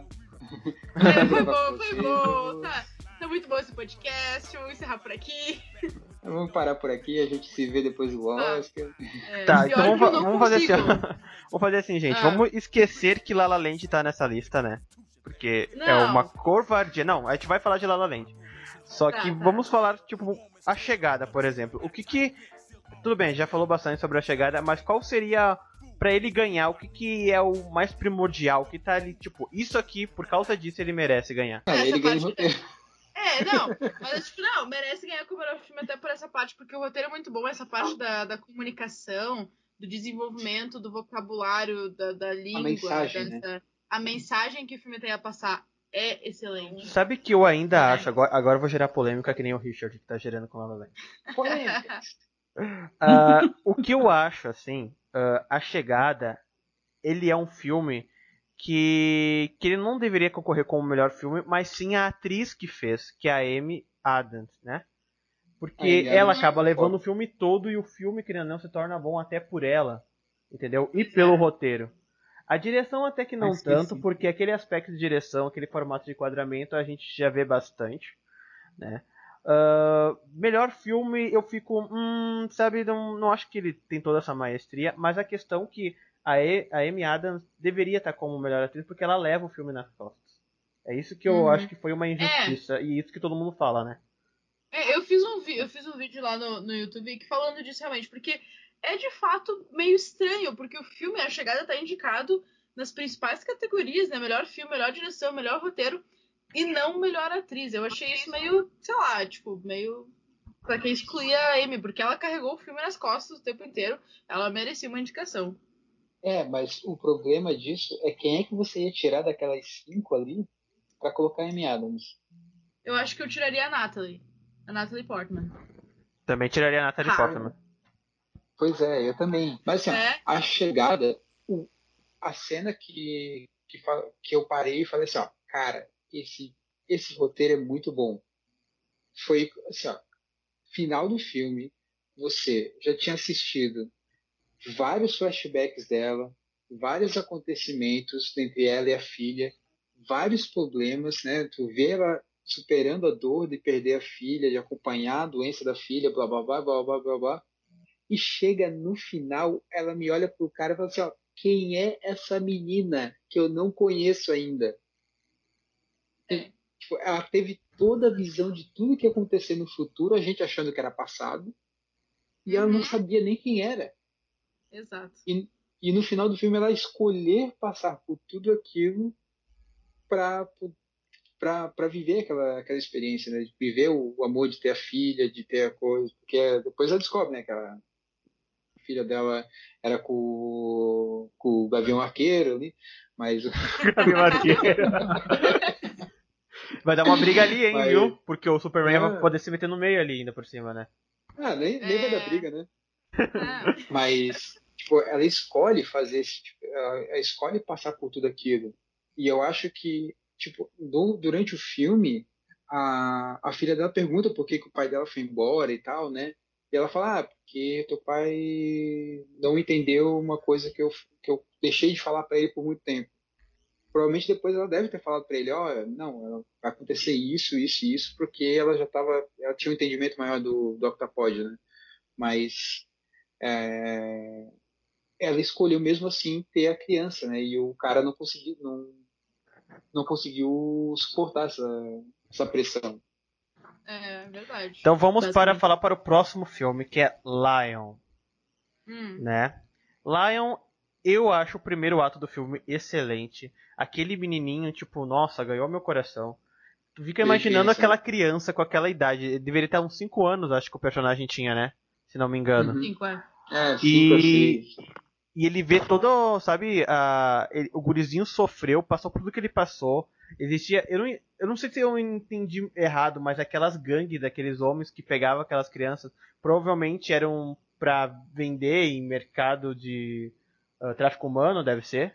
Eu Uhum. entendi isso. Sabe? E é, todo o sofrimento que essa criança passou. E ainda ela é tirada da, do seu país, enfim, colocada numa nova família. O segundo ato eu já achei que foi um pouco fraco, sabe? Não, não deu o peso que deu no primeiro ato do filme. Não sei se tiver essa, essa noção também, essa percepção. Ah, é, não sei. Eu, eu, na verdade, gostei bastante do filme. Eu gostei do final, assim. É que é como uma história real, e a história real é meio clichê, vamos dizer assim, porque ele de fato reencontra a família. Então não tinha como o roteirista fugir muito disso, né? É, é aquilo, é aquela busca, e ele tinha que se manter, pelo menos, assim, um pouquinho fiel à história original, né? Mas o que eu acho que balança muito, uma coisa que me balançou muito no final, é quando aparece, então, depois do final do filme, aparece as escritas, né, contando a parte real. O que mais me balançou foi a morte do irmão do, do menininho. Que, tipo, daí diz que, que o gurizinho, o, o menino que levou ele trabalhar junto, também não voltou pra casa porque ele foi atropelado por um trem. Então, tipo assim, nem o menininho voltou pra casa, que se perdeu, mas o outro também não voltou pra casa. O outro também não, não conseguiu voltar pra mãe. Então, tipo, é uma coisa que, tipo assim, tu fica, pá. Porque todo o tempo do filme tu tá achando, bah, de repente esse irmão tá se culpando, a mãe tá culpando o irmão pela perca do, do É. caçula. E aí, Eu tipo, fiquei no final tu pensando assim, meu Deus não. do céu, esse irmão dele deve estar o resto da vida se culpando, se martirizando, sabe? E no É, final tu acaba o cara morreu, assim, entendeu? É, ele também não voltou pra casa, né? Assim como Sim. o caçula, ele também não voltou. Qualquer custo. A qualquer custo. Ah, o filme texano que a gente falou antes, na verdade. Texano É. agrada americano. É aquele clichê do Texas, mas que os americanos adoram e a gente não gosta muito, né? Isso. Eu acho que não, não, eu acho que não ganha. Não, esse aí eu também acho que ele não ganha, tipo, até porque ele tá bem esquecido, na minha opinião, assim. Eu até não ia bem. ver ele, mas eu assisti, não, vamos terminar, já que eu tô começando essa lista, vamos terminar, vamos ver todos que estão indicados. Mas foi até o último que eu assisti, todos os filmes que eu assisti do Oscar. E, e como eu falei, né, ele não me convenceu. Eu acho que ele não, ele não falou, ele não fala talvez com a gente pela questão como a Fernanda falou. É muito cultural, é do próprio país, né? Ele mostra uma cultura do país, então por isso que a gente não acaba li- se ligando com esse com esse filme. Exato. É uma coisa que não é próxima da nossa realidade, então a gente não se relaciona com, com o que tá na tela. Então agora pro próximo, agora a gente pode falar sobre um filme que a gente vai chorar, porque ele infelizmente não vai ganhar e a gente gostaria que ele ganhasse, né? Eu falo isso por mim. É. Estrela Além do Estrela Além do Tempo. Mesmo tempo. É, é, Ah, agora bora, meu, agora bora chorar. é, é, tem que chorar mesmo. Abraçados. É que, tipo assim, ó, é- é- se não tivesse La La Land, eu acho que Estrelas do Tempo levava. Eu acho que, tipo, se tivesse estreado ano passado, ou, tipo, se fosse estrear ano que vem, levava a estatueta de melhor filme. Mas o problema é que tem La La Land, e querendo ou não, La La Land, eu acho que 99% de certeza que leva, porque é o queridinho de Hollywood, fala sobre Hollywood, o sonho americano de, de conquistar Hollywood. Eu acho que os jurados não, não, não vão dar oportunidade Mas talvez. Fernanda, será que o Oscar não vai surpreender? Porque ano passado, eu lembro que todo mundo fala, ah, o Regresso vai ganhar, o Regresso vai... Ah, o Regresso ganhou como melhor filme? Não, né? Foi Não, Spotlight, foi Blind Spot. Foi Spotlight. Spotlight. Né? Mas é o Spotlight, eu, eu achava que ia ganhar. entendeu? Eu tinha apostado, eu Spotlight tinha é É, eu Baita. até achava, mas a, a- o foco era tanto o Regresso, que o Regresso também não é tudo É. isso, né? É um Sim. filme que eu também não Não, gosto, E a Rito não devia nem ter ganhado agora. né? E, e eu acho que talvez Estrela Além do Tempo pode nos surpreender, acabar ganhando alguma coisa, tipo, como melhor filme. Talvez. Talvez. Porque, tipo, assim, é um, é um tema, assim, e eu acho que, assim, principalmente os americanos, porque é uma coisa da história deles que eles se relacionam, é corrida espacial, e os americanos são muito Uhum. patrióticos, né? E é uma coisa do Eles são passado muito orgulhosos deles. da corrida espacial, né? Exato, e tipo, é uma coisa do passado deles, umas coisas que eles sentem orgulho dessa coisa que eles conseguiram fazer, que eles conseguiram chegar ao espaço. Então, tipo, eu acho que pode ser, pode ser que tenha chances. É, Vamos para o próximo, que é o Moonlight. Moonlight. Vou fazer polêmica, posso?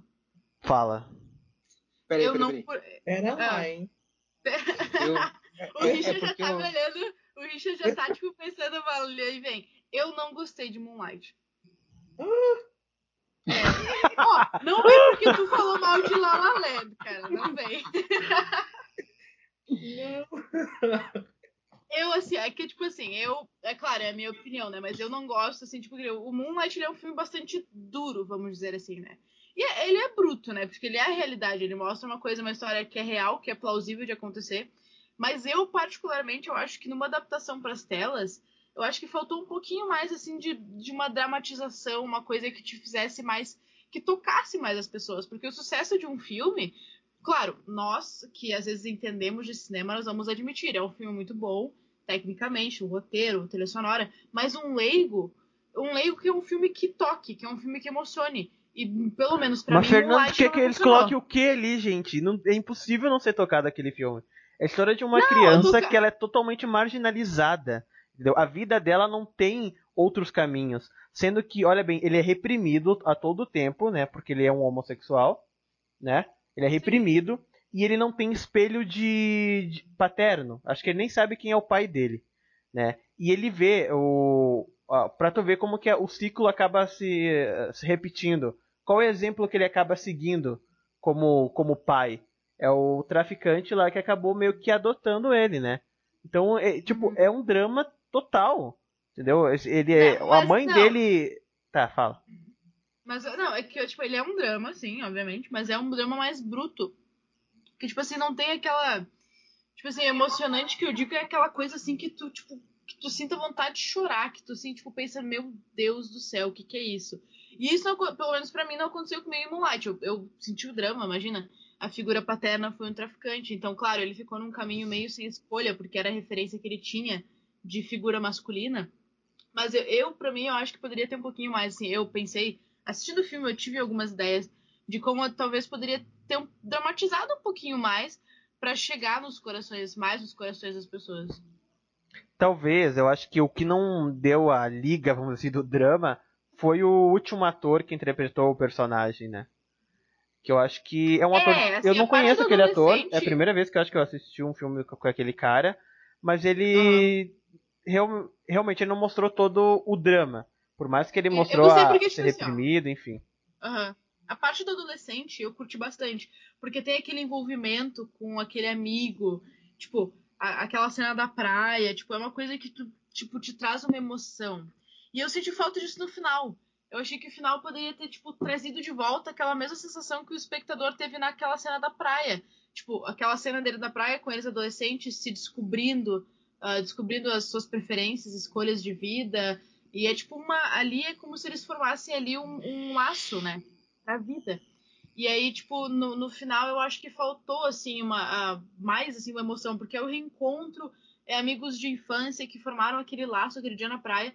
Eu acho que na cena final, com os atores adultos, faltou alguma coisa ali pra, emocionar realmente deixar, tipo, a pessoa no chão, assim, quem tá assistindo. Sim. É, pode ser. Richard, quer falar alguma coisa que tu já se expressou, A ficou Fernanda ela indignado? queria uma declaração, né, de amor dos dois no final. Né? É, eu acho que é isso que faltou. Mas eu acho não que isso que faltou, declaração de entendeu? amor, mas uma coisa mais, mais assim, vamos dizer assim, carinhosa, porque, tipo assim, os dois vão parado de cada lado, se sentindo meio estranhos, e aí, tipo, depois aparece eles abraçados, mas, tipo, eu, eu senti que o abraço deles foi meio esquisito, assim, eu não senti que foi uma coisa natural, que nem foi o da praia. Tipo, eu senti que ficou meio forçado aquele abraço final. Eu acho que poderia ter tido mais uma naturalidade, uma coisa mais assim, tipo, carinhosa, que nem foi aquele da praia. Aquele da praia foi super natural. Tipo, eles estavam ali conversando, apareceu um momento, foi uma coisa assim que fluiu. E o final eu senti que foi meio assim forçado. Tá, agora só pra gerar mais polêmica, eu achei que a última cena foi uma cena jogada. Não foi uma cena, tipo, entendeu? Acho, tá, acho que terminasse o filme, eles um olhando pro outro, ficaria mais bonito do que aquele abraço, como tu falou, ficou um braço falso. É, eu também. Tipo, se tivesse terminado na cozinha, quando, tipo, o, o personagem lá, o principal, falou que ele não tinha deixado mais ninguém tocar ele, eu acho que ele, tipo, teria fechado com chave de ouro. Ali. Tipo, porque daí seria aquela parte emocionante, porque tu pensa, pô, ele não deixou mais ninguém tocar ele além do cara, tipo, nossa. Mas e depois aquele aquele abraço forçado, aquele risinho, tipo, o sorriso que o cara dá, aquele abraço forçado aí estragou com o momento. É, vou- vou ter que concordar.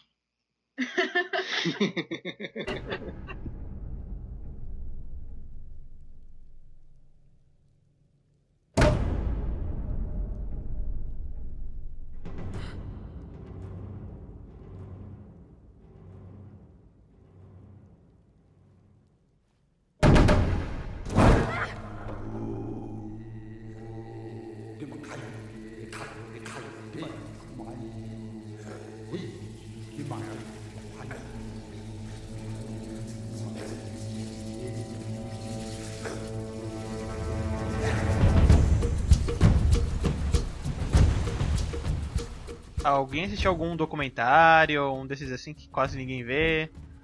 Cara, eu gosto de documentário, mas eu não assisti nenhum desses ainda. Eu tô pra assistir as animações, né? Que eu não. Eu não terminei ainda de assistir todas, né? Mas eu tô querendo ver se eu assisto ainda essa semana. Eu assisti duas animações e um documentário que é aquele dos capacetes brancos, que é da Netflix. É, é, documentário e longa-metragem tá Life Animated, I'm Not Your Negro, Fire at Sea, OG Made, Made- Made in America, 13. Aí em curta-metragem tem The White Helmet, que É. eu adorei Ah, eu assisti na Netflix. The acho White assisti. É dos capacetes brancos? O White Helmet eu assisti. É, É. cabeça dos caras da Síria, né? Esse é muito bom. Isso. Eu acho que é capaz de ganhar. Pela... É, e principalmente pela, pelo momento agora mundial, né? Acho que merece muito ganhar também, pra É, ganhar mais. Questão de Alepo. Quanto mais destaque nesse tipo de tema, acho que melhor ainda. É, porque voltando, né, ao o que a gente até tava falando na, na outra parte, é que teve algum. o- a gente tava falando sobre o Moonlight, né? Que ele tinha uma pegada bem Beast of No Nations, né? E que devia até ter ganhado alguma coisa e nem foi indicado a nada. né? É porque Acho o que pessoal. chegou a ganhar Ouro, né? É que na Mas época que eu me lembro, ah, tem aquela regrinha que nem a Fernanda tava falando que De, dá é, uma que semana. pela mesma semana, né? É.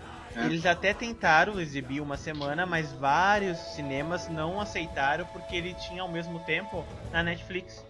Então eles achavam que não ia dar lucro pro cinema e muitos cinemas não, não quiseram Não, é. Exibi-lo, né? Mas teve alguns que, que acabaram exibindo o filme, só que mesmo assim acho que não acabou ficando uma semana.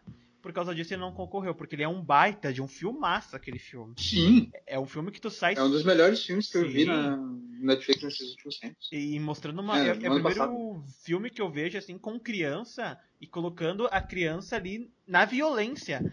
Eu fico imaginando como o diretor conseguiu gravar aquela cena que, que a criança corta a cabeça daquele cara. Entendeu? Como é que tu vai explicar pro Nossa, ator? Olha, agora a gente vai cortar a cabeça do ator, tá bom? Então calminha aí, ó. Sabe esse simples. boneco aqui que parece uma pessoa? É. Então.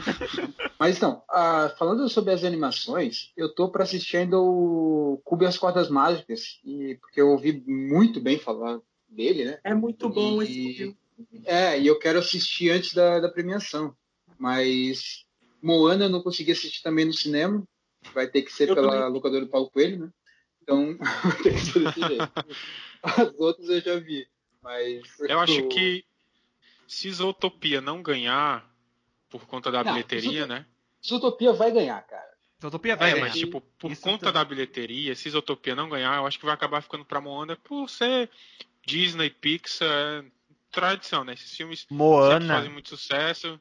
Moana. Mas ele... eu acho que Moana não tá tão assim. Não, ele tem grandes Não. problemas, Moana. Moana tem. A edição dele é errada, a construção do roteiro tá totalmente fora, assim, eu achei. Nossa, ficou. E tipo, é uma cópia, desculpem, mas é uma cópia de Rei Leão. Ele é, só colocar a menininha lá, mas é a mesma trajetória, a mesma elementos que usaram pra Rei Leão. Assiste Rei Leão, eu assisti Rei Leão depois de assistir Moana. Tem em Moana, sabe? Eu, eu acho Ah, que Moana. É, a- é a pode- fórmula Disney, né? Sim, é. É, Tem a Fórmula Mar- Marvel, tem a Fórmula Disney, né? A Disney, inclusive. a Fórmula Marvel até- é da Disney. Inclusive a, a Pô, Disney e é a Pixar fazem uso de, tipo, mesmo, mesma animação, mesma animação, eles usam a mesma animação, mesmos movimentos e tudo, eles só mudam as cores, um rosto, um- uma sobrancelha, alguma coisa assim. Tem muito vídeo disso no YouTube, fazendo comparação, que é o mesmo desenho. Não, é, É, assim, ó, mas eu não tô eu falando. prefiro ainda muito mais as animações da Pixar do que as animações da Disney. Sim, sim, oh, muito. Eu não sei se você for assistir Moana, o curta-metragem que tem antes de Moana é melhor que o próprio Moana, sabe? Eu achei é bem interessante o curta. Cara, Geralmente é. Eu, qual, qual foi que teve o. O Lava? Foi. Frozen? Divertidamente. Ah, divertidamente, é. É, acho que foi. Cara, Divertidamente é um filme maravilhoso. Nossa, é nem se lindo. fala. Mas o Lava é sensacional. Aquele. aquele Pergunta. no final de Moana, quando aparece lá a, a deusa lá e tal, que eles estavam todos indo atrás do, da- de colocar a pedrinha lá, vocês não acharam a- a- o formato dela todo lá igual, idêntico a Vulcão do, do curta-metragem lá, do Vulcão? Sim. Faz sentido, se for. É porque É os- idêntico. Se você pegar a cena lá da, da deusa de Moana, junto com a, com a Vulcão do curta-metragem lá, é idêntico, é a mesma pessoa, mesmo pessoa não, mesmo, mesmo personagem. é que eles fazem testes, Ah, é. né? O curta-metragem com Não, mas- certeza mas- foi um mas teste faz pra fazer Moana. pro- Pra história, né? Porque é uma lenda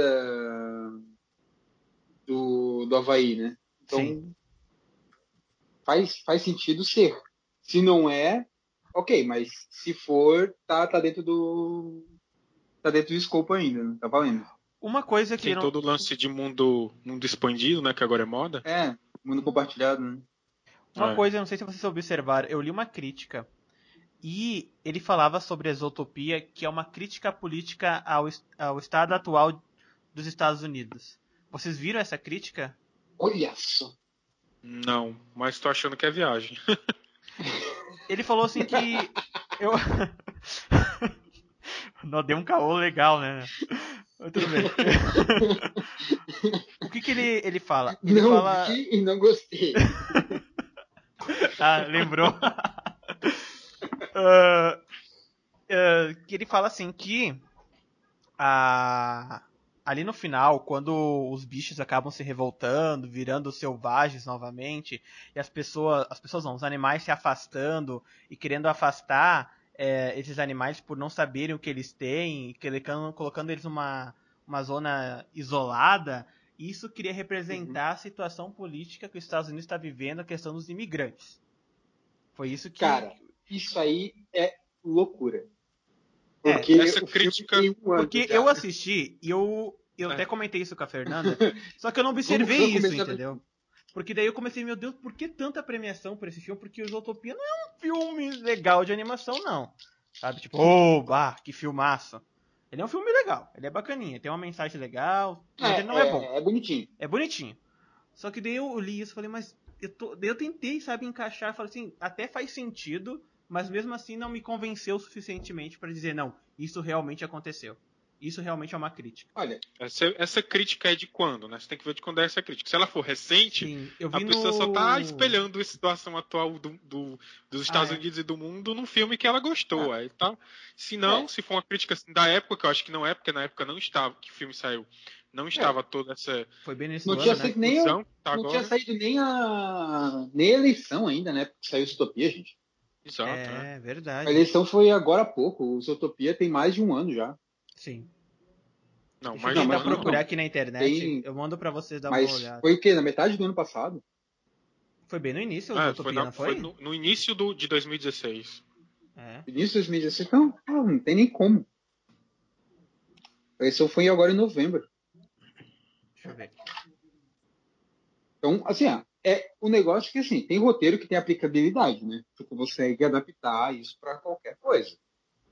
Mas não é por causa disso que o roteiro do, do Utopia é assim. Claro, ele é uma crítica social? Sim, é. Mas não essa um fato atual que tá, tá agora. Uhum. E esse cubo e as cordas mágicas, quem que assistiu aí? Eu ainda não assisti. Vou Eu assistir. assisti. Então, o, o, o Richard é nosso especialista. Richard, como Ah, é. especialista do, Eu achei do a cubo, animação como que é muito boa, é muito diferente do que a gente está acostumado a ver em animação. E a história é, é bem diferente também. Vai- conta a história de um, do menino ali que ele. A mãe dele era é, a princesa, né, herdeira de um reino, e o pai dela era um cara super. Uma pessoa muito ruim que estava contra todos da vila ali, só que ela ela ela também era desse é desse tipo tipo o pai dela, mas ela acaba se apaixonando por um guerreiro que tenta tenta matar o pai dela e os dois vão tem um filho, esse filho é o Cubo. Daí ele acontece um problema quando ela tá fugindo com o filho dela, do pai dela e das irmãs dela, que as irmãs dela são a melhor parte do filme, as vilãs, as melhores vilãs. Aí ela tem um problema, ela tem um problema e acaba é, é tipo como se fosse uma maldição. cai sobre ela, que ela à noite ela tem a consciência, mas quando amanhece o dia ela é como se fosse uma pessoa meio autista, sabe? Ela não nem sei se eu vale falar isso, né? mas ela perde tipo, a consciência. Ela fica vagando, divagando pela mente dela assim, e ele tem que cuidar dela. E ele é tipo um contador de histórias, ele tem um violãozinho que ele que quando ele começa a tocar, é, a, os papéis criam vida, sabe? É uma coisa com origamis ali. Eu achei muito legal, muito divertido de assistir. A história é muito bacana. Ele é stop motion, né? Isso. É. Isso é interessante, eu acho. Esse Ele filme veio de uma leva de filmes do, mesmo estúdio de stop motion. Os caras eu, são muito bons por isso. eu vi o, o making off desse, desse filme e o, tra o trabalho que os caras tiveram pra fazer cada movimento, assim, tipo. Nossa, é, é assustador, assim. É ter muita vontade de fazer um filme, ainda mais com a tecnologia hoje, e às vezes até essa, esse método é meio desprezado. Os caras deveriam ganhar só pelo esforço deles, sabe? O cara demora 3 horas pra fazer 5 segundos, né? De, Sim. É, foda. Eu, eu acho que o mais válido do filme é tipo como ele é montado, toda a estrutura, assim, é, os o stop motion mesmo é a melhor coisa do filme, apesar da história ser muito legal, mas é, essa animação é bem diferente das outras. Eu acho que é bacana. mesmo. Eu queria falar uma coisa sobre Moana, que todo mundo falou aí alguma coisa, eu queria falar também. Olha só, é, eu gostei muito do filme. E apesar de ter todos esses problemas, né, que foi falado, que você tem um flashback mesmo de todos os filmes da Disney, de princesas ali, mas é tipo uma reinvenção das princesas também, eu acho. Porque é, você já vê a Moana como uma, uma princesa bem diferente, né? Ela não é aquela pessoa super magrinha, ela tem uma- uma- um corpo é, mais é, real, se aproxima Ela mais é da Maori, né? isso, ela é bem diferente ali. Então, já traz para mais para as crianças, né, que, que são público-alvo mesmo, é uma coisa bem diferente e não uma coisa mais ah, montada. E também tem a questão social do, do príncipe. A gente não vê príncipe nenhum em Moana. Eu acho o mais bacana disso que ela, ela é sozinha se basta ali, né? E ela que é, conduz toda a história. Eu acho que esse é o mais bacana do filme, apesar de todos os contrapontos que já foram citados. Isso, isso realmente. É, o- essa- Até o Maui, né? Tipo, é, o Maui tenta se sobressair sobre ela e ela não, ela enfrenta o Maui. Ela bate de frente com o Isso. Maui. Isso é legal. A Disney tá numa vibe assim de mudar um pouco os estereótipos. Teve a, a Moana, teve também, acho que pouca gente sabe dessa, que é a Helena de A- A- A- Avalor, que eu acho que é uma série que saiu no, no canal da Disney, não me lembro agora exatamente como. Inclusive, a- na época, foi em julho do ano passado que saiu a notícia, foi a Júlia que postou lá no site, que ela é uma princesa latina. É a primeira princesa latina da Disney. Ah, eu não sei se vocês souberam também o qual vai ser o, no- o próximo filme da Pixar. Que vai ser sobre um menino latino também, mexicano. Vai chamar Coco. E tá pra estrear, acho que no final desse ano ou início do ano que vem. Olha, legal. Legal, gostei. Ainda mais com essa É, onda essa agora onda- de do presidente querer criar muro, né? Então os caras agora vão bater realmente. Ah, não, agora qualquer coisa ele gigante, né, gente? Claro, tudo vão usar como crítica contra o governo, né? O... Mas o, o, que, o que a gente pode ver tipo, é que essa tendência da Disney de fazer a, a princesa não precisar de príncipe, coisas desse tipo, já vem lá de trás, né? Já tá vindo. O maior exemplo disso foi quebrado já lá no, no Frozen, né? Que o príncipe, na verdade, era o vilão da história ainda, pra piorar. Sim, né? mas o que Moana tem de engraçado é que não tem nem citação de príncipe ali, não tem ninguém. Frozen tinha dois, tinha um príncipe e tinha outro interesse amoroso lá, mas em Mo- Moana não tem ninguém de, de príncipe, nem o Maui que podia ser em algum momento ali um interesse, não não não é citado assim. E Ô, Richard, é mas daí o mal esse interesse amoroso da Moana seria pedofilia, daí não dá, é um filme Pois infantil. É, fica sacanagem. Aí daí nem a não Disney, dá, né? né, cara? Não dá nem pra chamar a isso. galera lá do Pequena Sereia pra ficar fazendo isso aí. Nem eles tinham coragem de fazer o negócio. Tá louco. O que você acharam É, da é a tradução das músicas pro nosso querido idioma português. Eu acho que ficou bem melhor em inglês. Bem Eu melhor. ouvi depois aquela a música que o que o The Rock, o Dwayne Johnson ele canta, né, do Bem-vindo lá e tal, de nada, de nada, em inglês ficou muito melhor. É até a música principal da Moana, né? Ah, tem muita repetição, tem uma parte que ela fala ilha quatro vezes seguido. Nossa, isso é verdade, pelo amor de Deus. Estou na ilha, e não sei o que, a ilha, e a ilha. Fica ok, entendi, tu tá morando numa ilha. Não sei o que da ilha, que não sei, tem que cumprir o dever da ilha. É isso. Puta que pariu. Não dá. Uma coisa em Moana que eu fiquei esperando o filme inteiro foi de algum lugar daquela canoa sair o porco. Eu fiquei esperando o porco o filme inteiro, mas Eu na também, cara. Eu fiquei muito indignado porque o porco era, era muito engraçado. E de botar aquela galinha idiota. no Eu achei que ele fosse filme. sair de dentro do- do- da canoa junto com a galinha. Eu também pensei nisso. Ai, o porco era muito bom mesmo.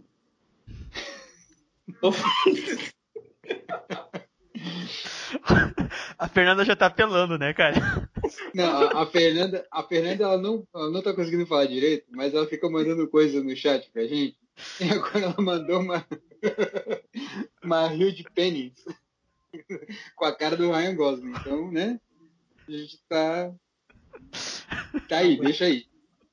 Vou falar um pouquinho aqui, só pra, né, esses pontos. Eu estou procurando no Google Imagens pra fazer vocês irem do nada e confundir quem tá ouvindo. Meu Ok. objetivo essa noite. Want a little advice? Go see your boys tomorrow. You know, you talk like we ain't gonna get away with this.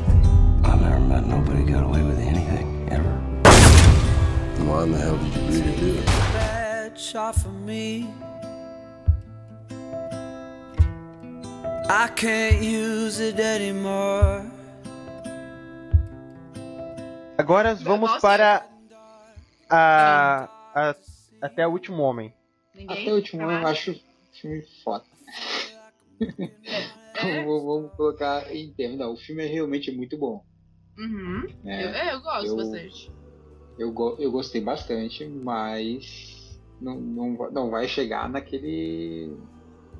naquela história de ganhar o melhor filme do ano. É, o filme, Talvez ele me deu, me deu uma tensão, sabe? É, fazia tempo que eu não, com o filme não me dava, tipo, eu ficar assim, grudado assim, na cadeira, com meu Deus do céu.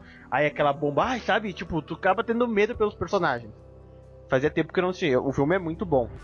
Só que é como o Will falou, tipo, ele não vai acabar ganhando. Ele é um filme bom, só apenas isso, entendeu? Ele não seria um filme, nossa, excelente, passado pro ótimo, assim. É aquele, não é aquele filme que terminou, você falou, caramba, velho, tem que. É, tu, tipo, tu terminou assim, ah, legal, o Mel Gibson deu uma mensagem bacana. Apenas isso, entendeu? Então, como tu falou, tu não sai, meu Deus do céu, meu cérebro explodiu, tô sangrando pelo nariz. Não, tu não sai assim, entendeu? Então o filme é. é, é Já no. A Chegada e no La La Land, isso acontece. É. Eu acho que o último homem não teve esse impacto pela questão que o soldado Ryan, né, o resgate do soldado Ryan, acho que já tinha mostrado isso. E as pessoas estavam meio que, né, já já tinham visto algo assim. Então, não era algo que surpreendesse muitas pessoas. Já La Assim, Land eu- já Assim, eu, eu sou maluco por, por filme de guerra, tá? eu adoro ver filme de guerra. E já perdi as contas quantas vezes vi o Resgate do Soldado Ryan, já perdi as contas quantas vezes eu vi o, o Band of Brothers, que é também uma outra produção do, da empresa de Spielberg e do Tom Hanks, que produziram o Resgate do Soldado Ryan. O The Pacific também, que é a mesma série, séries da HBO, que é da mesma produtora. Então, assim, é, embora tenha visto tudo isso, eu consegui assistir o Até o Último Homem e sair bem feliz assim com, com o resultado, sabe? Tipo, Sim. Foi uma abordagem diferente, foi um personagem diferente, alguém que a gente até então não conhecia, né? Uma história de vida diferente, então valeu a pena assim ter, ter assistido. Embora seja um tema que, né, é recorrente, né, que nem a Fernanda estava falando lá no começo, é, não é original, essa essa coisa talvez até na realidade até seja original, mas na ficção isso é trabalhado bastante, né? Mas É, eu acho que o, o filme ele é realmente muito bom. Ah, ah, Manchester. A beira-mar. Manchester, à beira-mar. Ah, esse filme, pá, o filme depressivo tô- do caramba. Eu tô na bad já só de falar o nome. Falou não, Todo- tipo, Assim, ó, o Todo mundo com seus Manchester- antidepressivos na mão agora.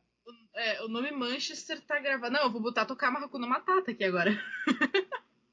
tipo, o- o pessoal fala o Manchester à beira-mar, já toca aquela música do, da série do Hulk, eu já fico triste. já Aham. começa aquele pianinho, já. É, como a É, gente falou anteriormente, né? Ele tem. O filme ele tem. Ele é em torno também, vamos dizer assim, o filme já. A, publica... a publicação não dele, o marketing, vamos dizer assim, dele, veio junto com uma polêmica, né? A polêmica do ator. Ah, Provavelmente ele não leve nada, né? Por mais que ele seja um filme bom. Talvez o ator principal acaba levando alguma coisa. Mas é um filme de tragédia, né? Um filme... É assim, o cara ele é ferrado na vida, praticamente isso. E ele acaba não, não acaba superando, ele não supera isso. Se, se a gente montar o, o cast polêmicas, né? Premiação polêmicas, a gente bota aí. Manchester vai desse melhor filme, Mel Gibson, melhor diretor, É. o Casey Affleck como melhor ator, e aí por aí vai, né? Sim. Então, é verdade. Então eu acho que ele. Eu, eu ainda aposto que ele acaba ganhando como o melhor ator. Mas também não. Pode não ser, sei. pode ser. Né? É que assim, o Manchester, ele, ele te toca porque é uma coisa que todo mundo pode relacionar, né? Todo mundo tem algu- alguma morte na família, todo mundo tem alguma perda, ou todo mundo já cometeu algum erro, como o personagem do Casey, né? Do, do, da- do erro que ele cometeu, das consequências que ele gerou. Não tão grave, mas todo mundo já pisou na bola alguma vez, então, tu- de, de uma forma ou de outra, todo mundo consegue se relacionar com aquele personagem. Então, por isso que o filme funciona tão bem e te deixa tão na bad depois, né? Porque tu pensa, nossa, que merda. Você vê ali, né? O- Tu se o- vê no personagem. E o legal é que ah, o, o personagem não querer nenhum envolvimento com o sobrinho, né? Porque ele tem medo que ele venha ter mais uma perda. Ele quer conservar aquilo que, que ele tem, por enquanto, né? Que a única coisa que ele tem como família agora é o sobrinho. Então por isso que ele não quer que o sobrinho fique com ele, porque ele tem medo de perder aquele sobrinho, porque ele tem, tipo, assim, o dedo podre, onde ele toca o negócio, entendeu? Acaba se desfazendo. Então ele quer manter o, o, o, o sobrinho e ele acha que a melhor forma é afastando o sobrinho dele. Então é, é um conflito, entendeu? Acho que às vezes até nós temos isso. Manter alguém distante porque acreditamos que isso seja o melhor para todas, ambas as É partes. aquela coisa de, tipo, eu já sei que vai dar merda, então não vou nem envolver, né? Isso, É isso. tipo isso. Verdade. Agora vamos para um limite entre nós. Não, tô Não, brincando. não, cercas. Um limite Cercas, cercas, pelo amor de Deus. É Vamos para bom. os cercas. O que que vocês acharam Aham. desse filme? Tu acha que ele leva alguma coisa? Eu acho que não leva nada, por mais que seja um filme muito bom. Vou, fazer polêmica de novo. Polêmica. Não curti muito, não, curti- não curti muito cercas. Assim, eu acho que o desenvolvimento, assim, da, da história é muito bom, assim, a, a parte... Eu adorei a Viola Davis, eu acho que ela foi excelente no papel dela, aquela coisa da, tipo, de, de- da esposa traída, né, que, tipo, o, o Denzel, o personagem do Denzel justifica que ele tem sonhos e, tipo, ela grita de volta, eu também tinha. Eu acho que foi, tipo, uma coisa, assim, muito forte, assim, eu só achei que a, a parte do. Sei lá, não, não sei direito que eu. Faltou alguma coisa pra mim. Faltou uma, ali no final, assim, foi uma coisa assim. É, que- foi o meu primeiro filme da lista do Oscar quando eu fui assistir. Eu gostei muito do filme e eu acabei me identificando muito com o filme por quê? Porque é praticamente a história do meu avô. Meu avô praticamente era o personagem do Denzel Washington, né? Ah, é, é tenso isso, mas é verdade. É, e eu me identifiquei muito porque assim, ó, e o personagem acaba dando pontos do porquê que ele é daquela forma. A vida dele não apresentou nada de bom pra ele. Ele é um cara frustrado, ele não conseguiu nada. E a cerca, né, a, a metáfora da- do, do filme é que conforme ele vai construindo a cerca, ele acredita que ele vai poder ah, ficar com a família. Ele é um cara, por mais que incrível que eu fale isso, ele é um cara que quer cuidar da família. Só que ele não sabe como cuidar da família porque ele não aprendeu a isso. A vida não foi justa com ele. Então ele acaba criando a situação, ele não tem autocontrole e acaba só fazendo burradas. Então a cerca simboliza que ele quer guardar a família, né, naquele a casa, enfim, e ele acaba afastando todo mundo, porque ele é um ele é um cara um, um escroto total. É, não, assim, eu acho a, a, mensagem assim das cercas, assim, eu acho que é por isso que eu odeio que eles traduziram para o um limite entre nós. Meu Deus, que título bosta. Deixa cercas, que daí mantém a metáfora, essa metáfora do filme, né? Eu não sei, na verdade, do que eu não gostei. Eu, eu sinceramente, eu acho que talvez seja porque eu não, não me relaciono. Assim como o Dalan tem, então, um personagem na família, uma pessoa que, que é parecida com o personagem do Denzel, eu não, não conheço ninguém assim. Talvez seja por isso que eu não consegui me relacionar pessoalmente com a história do filme. Talvez seja esse um dos fatores pelos quais eu não gostei tanto. É, pensa assim, é, por exemplo, para mim, um dos melhores filmes que eu já assisti tá tipo no meu top 10 assim de filmes que eu mais amei na minha vida, tá a, a Vida Secreta de Walter Mitty, que não é um filme que ganhou praticamente prêmio nenhum. A maioria é. das pessoas não conhece. Foi interessante. Para é, mim é um filme que poxa, fez uma diferença muito grande. Sabe? Porque eu era bem daquele jeito que, que o Walter tinha, era, tipo, de mais viver o que estava imaginando do que a verdade, sabe? Tipo, ficava, as coisas passavam e eu ficava imaginando como seria fazer tudo aquilo lá. Então, o filme casou com, com a minha história de vida. Aí, o, eu acho que os Cercas tem esse mesmo, mesmo ponto. Eu acho que, na verdade, a maioria dos filmes, né, tem esse, esse ponto que você vai gostar muito deles, mas eles têm que identificar com você em algum ponto, né?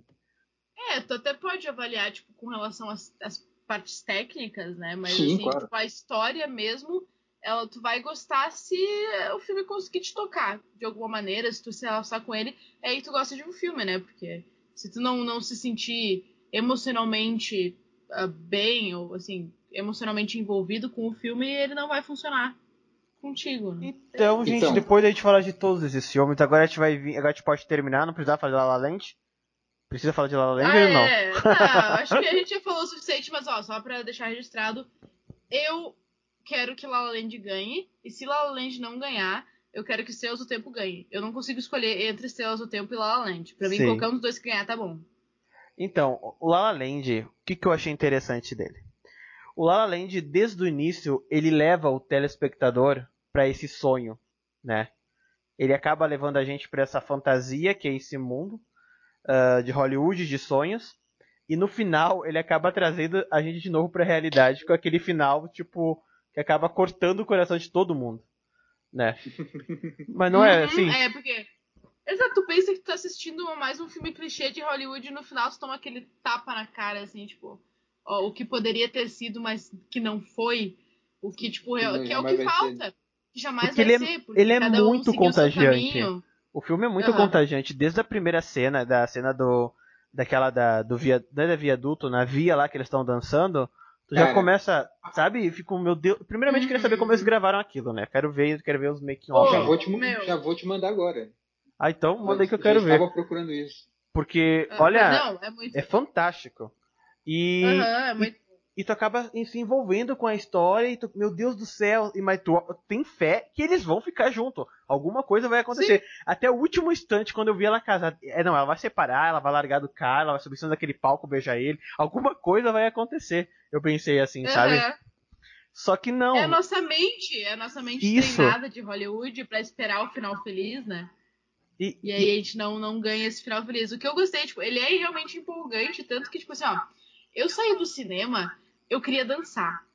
De verdade, eu queria, tipo, aprender as coreografias do filme e sair dançando. Porque, tipo, é, é, é uma coisa assim pra cima, é um, é um filme que te alegra, que te inspira, que, tipo, te diz, ó, tu tem um sonho, vai lá correr atrás dele, então. Tipo, é uma coisa, assim, inspiradora, realmente. Mas eu sempre procuro pensar nesse lado positivo e eu pensava, não, eles vão ficar junto, né? E é naquela coisa que vocês falaram do filme acabar falando com vocês.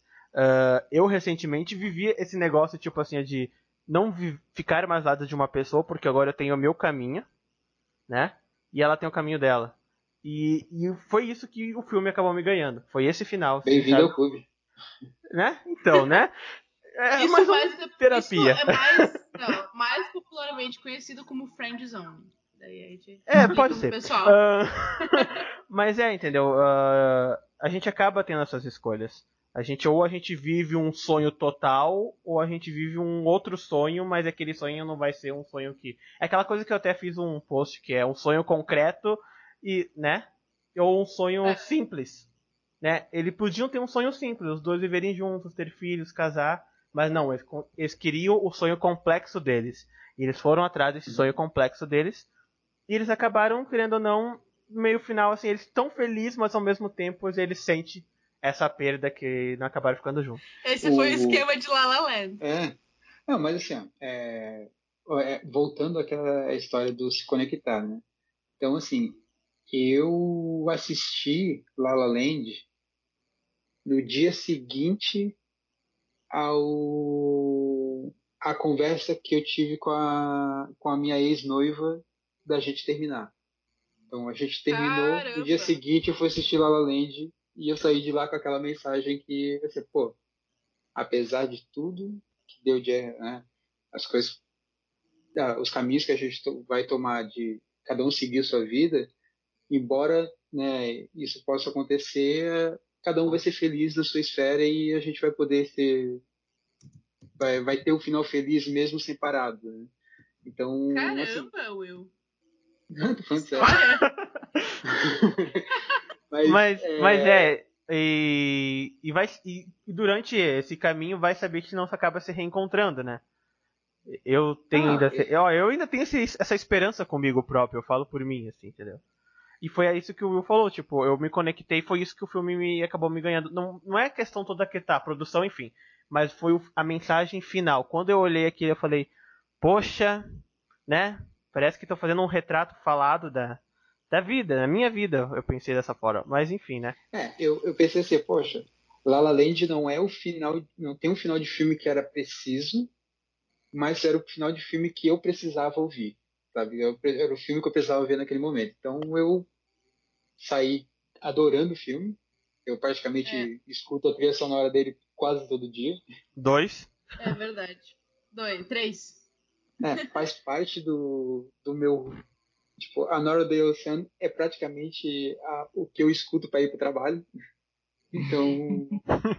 É, é, é, é bom, é bom que também. É legal essa, essa coisa de quando um filme consegue te ajudar, né? Tipo, nessa parte da, de vida mesmo, tu consegue se relacionar com uma experiência e que o filme consiga te trazer um novo ponto de vista ou, tipo, te ajudar com alguma coisa que tu tá vivendo. Não, e, e- e o, o filme ele, ele tem esse, esse apelo, né, para as pessoas começarem a pensar assim, poxa, às vezes pode dar errado.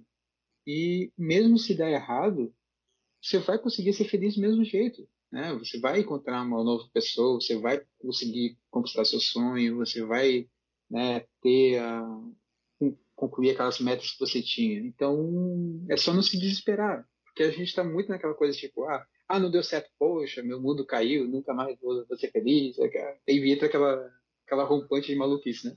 Mas o filme já deixa bem claro, poxa, as duas pessoas eles eram perfeitos um pro outro, eles podiam ser felizes, mas eles acabaram se separando e continuaram e, e foram felizes. Né? Aquela coisa, Não- vamos é dizer assim, de que as cicatrizes não vão ficar abertas, mas elas vão cicatrizar e, e às vezes vai ficar apenas só a cicatriz ali, que tu vai olhar e vai dizer, poxa, eu passei por isso, mas vamos em frente, né? A vida é essa guerra mesmo. Acho que é isso que o filme quis passar também, sabe? Eu gostei Ah, disso também.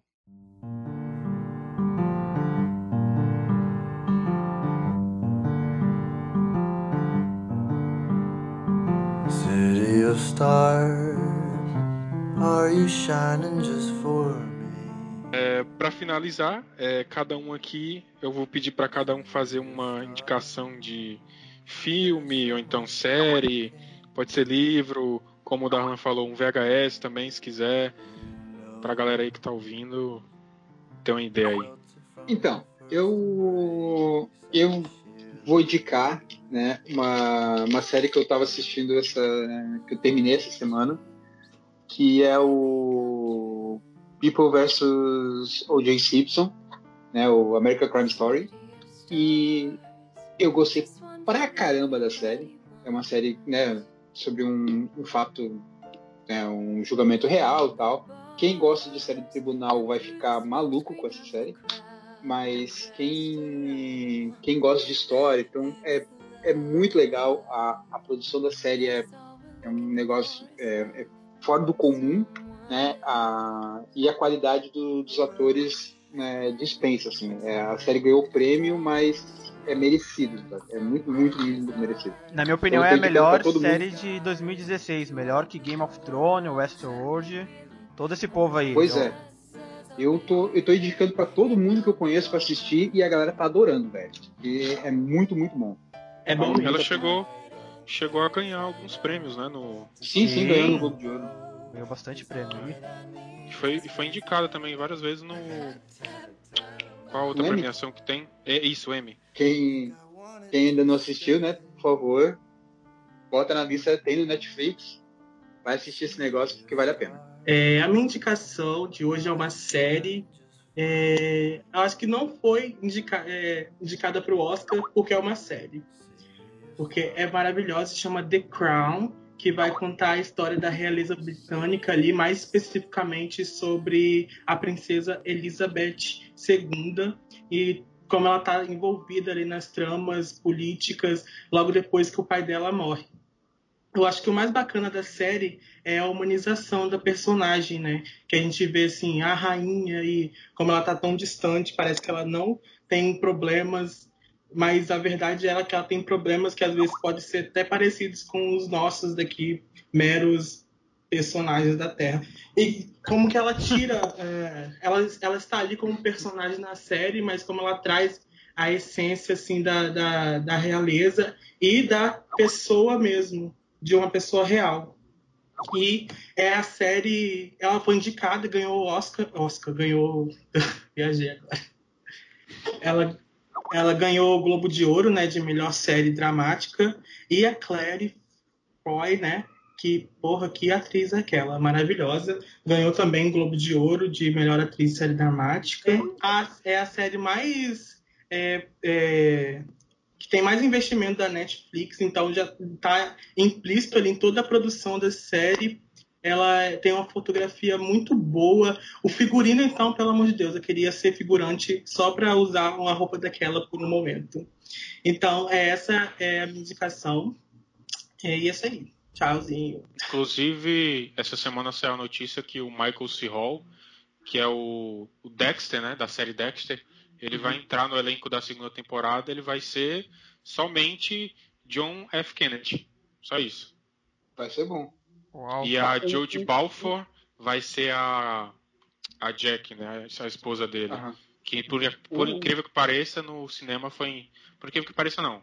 Foi é, interpretada pela Natalie Portman no, na, no filme Jack, que está indicada ao Oscar também. Sim. Uhum. O elenco do The Crown é muito bom. Muito, é muito, muito bom. bom. A minha indicação essa semana é um livro. Para quem assistiu até o último homem, esse, esse livro é muito bacana, que é Nada de Novo no Front. Eric Maria Remarque, que é o autor, e ele fala justamente nessa questão de como que é as trincheiras na Primeira Guerra. Esse, esse livro passa, é bem curtinho. Uh, aqui no Brasil, a única editora que acabou publicando ele é a LPM, né, os Pocket. E ele fala sobre como que é um jovem que ele vai com aquele sonho patriota, de servir o seu país, só que o que ele vê lá é bem contrário uh, do que falam para ele, né? É, vamos dizer assim. Eles acabam romanceando, dizendo que quem vai pra guerra é, seria um grande herói, só que quando tu vê lá, tu vê apenas destruição, morte, pessoas que tu gosta, pessoas que conviveu contigo, cresceu contigo, acaba morrendo ao teu lado e, e, e com o tempo dá pra observar no personagem o quanto ele vai perdendo o humanismo dele, né? Sendo que tem momentos que ele até acaba perdendo, vamos dizer assim, tá morrendo alguém, não tá nem aí, deixa que tá morrendo, porque a, a, guerra é isso. Então o livro é bem interessante, é bem curtinho, então vale a pena ler, quem, ainda mais quem assistiu o filme. Então a minha indicação, assim, é um filme que não está no, indicado ao Oscar, mas eu acho que deveria estar, até pelo, pela profundidade da história, pelo roteiro excelente, que é Sully, com o Tom Hanks, que fala então do piloto que Verdade. pousou um, o, o avião no Rio Hudson. E eu assisti aquele filme e o roteiro é tão bem construído, o drama do piloto, porque ele fez um milagre e já foram imediatamente procurar um erro do cara, tentar culpar o cara pelo que tinha acontecido. E ele teve que segurar a barra, tipo, ele teve dúvidas se ele tinha feito a coisa certa ou não. Então é um filme que mexe bastante contigo e vale a pena assistir. Eu achei que ele ia estar tá indicado em alguma coisa no Oscar, mas infelizmente não, mas uh, é, vale a pena assistir. Boa. É um bom filme. Uh, minha indicação vai ser uma série também, que eu acho que todo mundo aqui já ouviu, já assistiu. É Westworld, que na minha opinião foi nada mais que a melhor série de 2016 e que infelizmente só vai voltar em 2018. Ah, Resumidamente. Não, que isso. Oh, senão não tem, não tem Game of Thrones esse ano. É, é um porque o orçamento dele está. Imagina a HBO quanto está gastando com as não duas dá pra pagar tudo isso. Verdade, bem posicionado. Bom, mas Westworld, resumidamente, é um parque de diversões, como se fosse o parque da Disney, Orlando, Universal e tal, onde quem tem o poder aquisitivo de pagar 40 mil dólares diários entra no parque e pode simplesmente fazer o que quiser. No caso da, da série, ele é ambientada no parque de Velho Oeste, Westworld, onde você pode fazer o que você quiser lá dentro. Literalmente você faz o que você quiser. É, todos os personagens que tem lá dentro do parque são todos androids, só que logicamente eles não sabem que são androids. Eles, na cabeça dos androids, eles aquilo tudo, tudo ali é real. E como tudo na ficção que envolve robôs, androides e tecnologia, vai chegar uma hora que vai dar tilt e eles vão começar a, vir, a se virar contra o ser humano, né? Então no, no tem toda uma, uma trama de é, relacionado a, ao que é o, o, o, ser humano, o que é, que é o androide, é, o que é que eles são capazes, é, um, um, toda uma investigação de, do que é está acontecendo no parque, os androides começam a dar defeito, a é, realizar coisas que eles não eram capazes de fazer. E o livro, o, a série tem uma escrita incrível. Foi escrita, foi criada pelo Jonathan Nolan, que é irmão do Christopher Nolan, e que por incrível que pareça, muita gente não sabe, mas boa parte dos filmes do Christopher Nolan é escrito pelo irmão dele, mas não, não é acreditado a ele. Roteiro, é, ele tem participação no roteiro de praticamente todos os filmes do irmão. E a série é incrível. Tem, tem mão, tem dedos lá da, da esposa dele, que é a Lisa Joy, e também do J.J. Abrams, que todo mundo conhece, né? De Star Trek, Star Wars, é, Cloverfield, todos esses filmes bons aí que a gente já viu no cinema.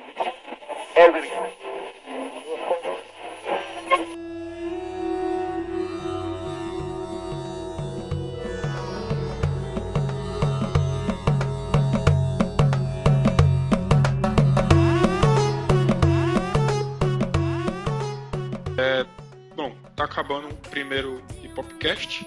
Espero que vocês tenham gostado. Esse foi o primeiro de, espero que muitos ainda.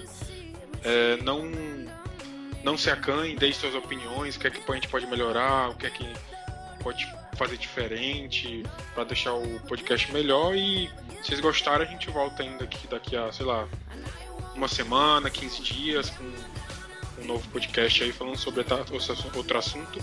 E dei também indicações aí do que, é que a gente pode falar aí, o que, é que vocês gostariam que a gente comentasse, discutisse, que estamos abertos aí a qualquer tipo de assunto. Obrigado, até a próxima.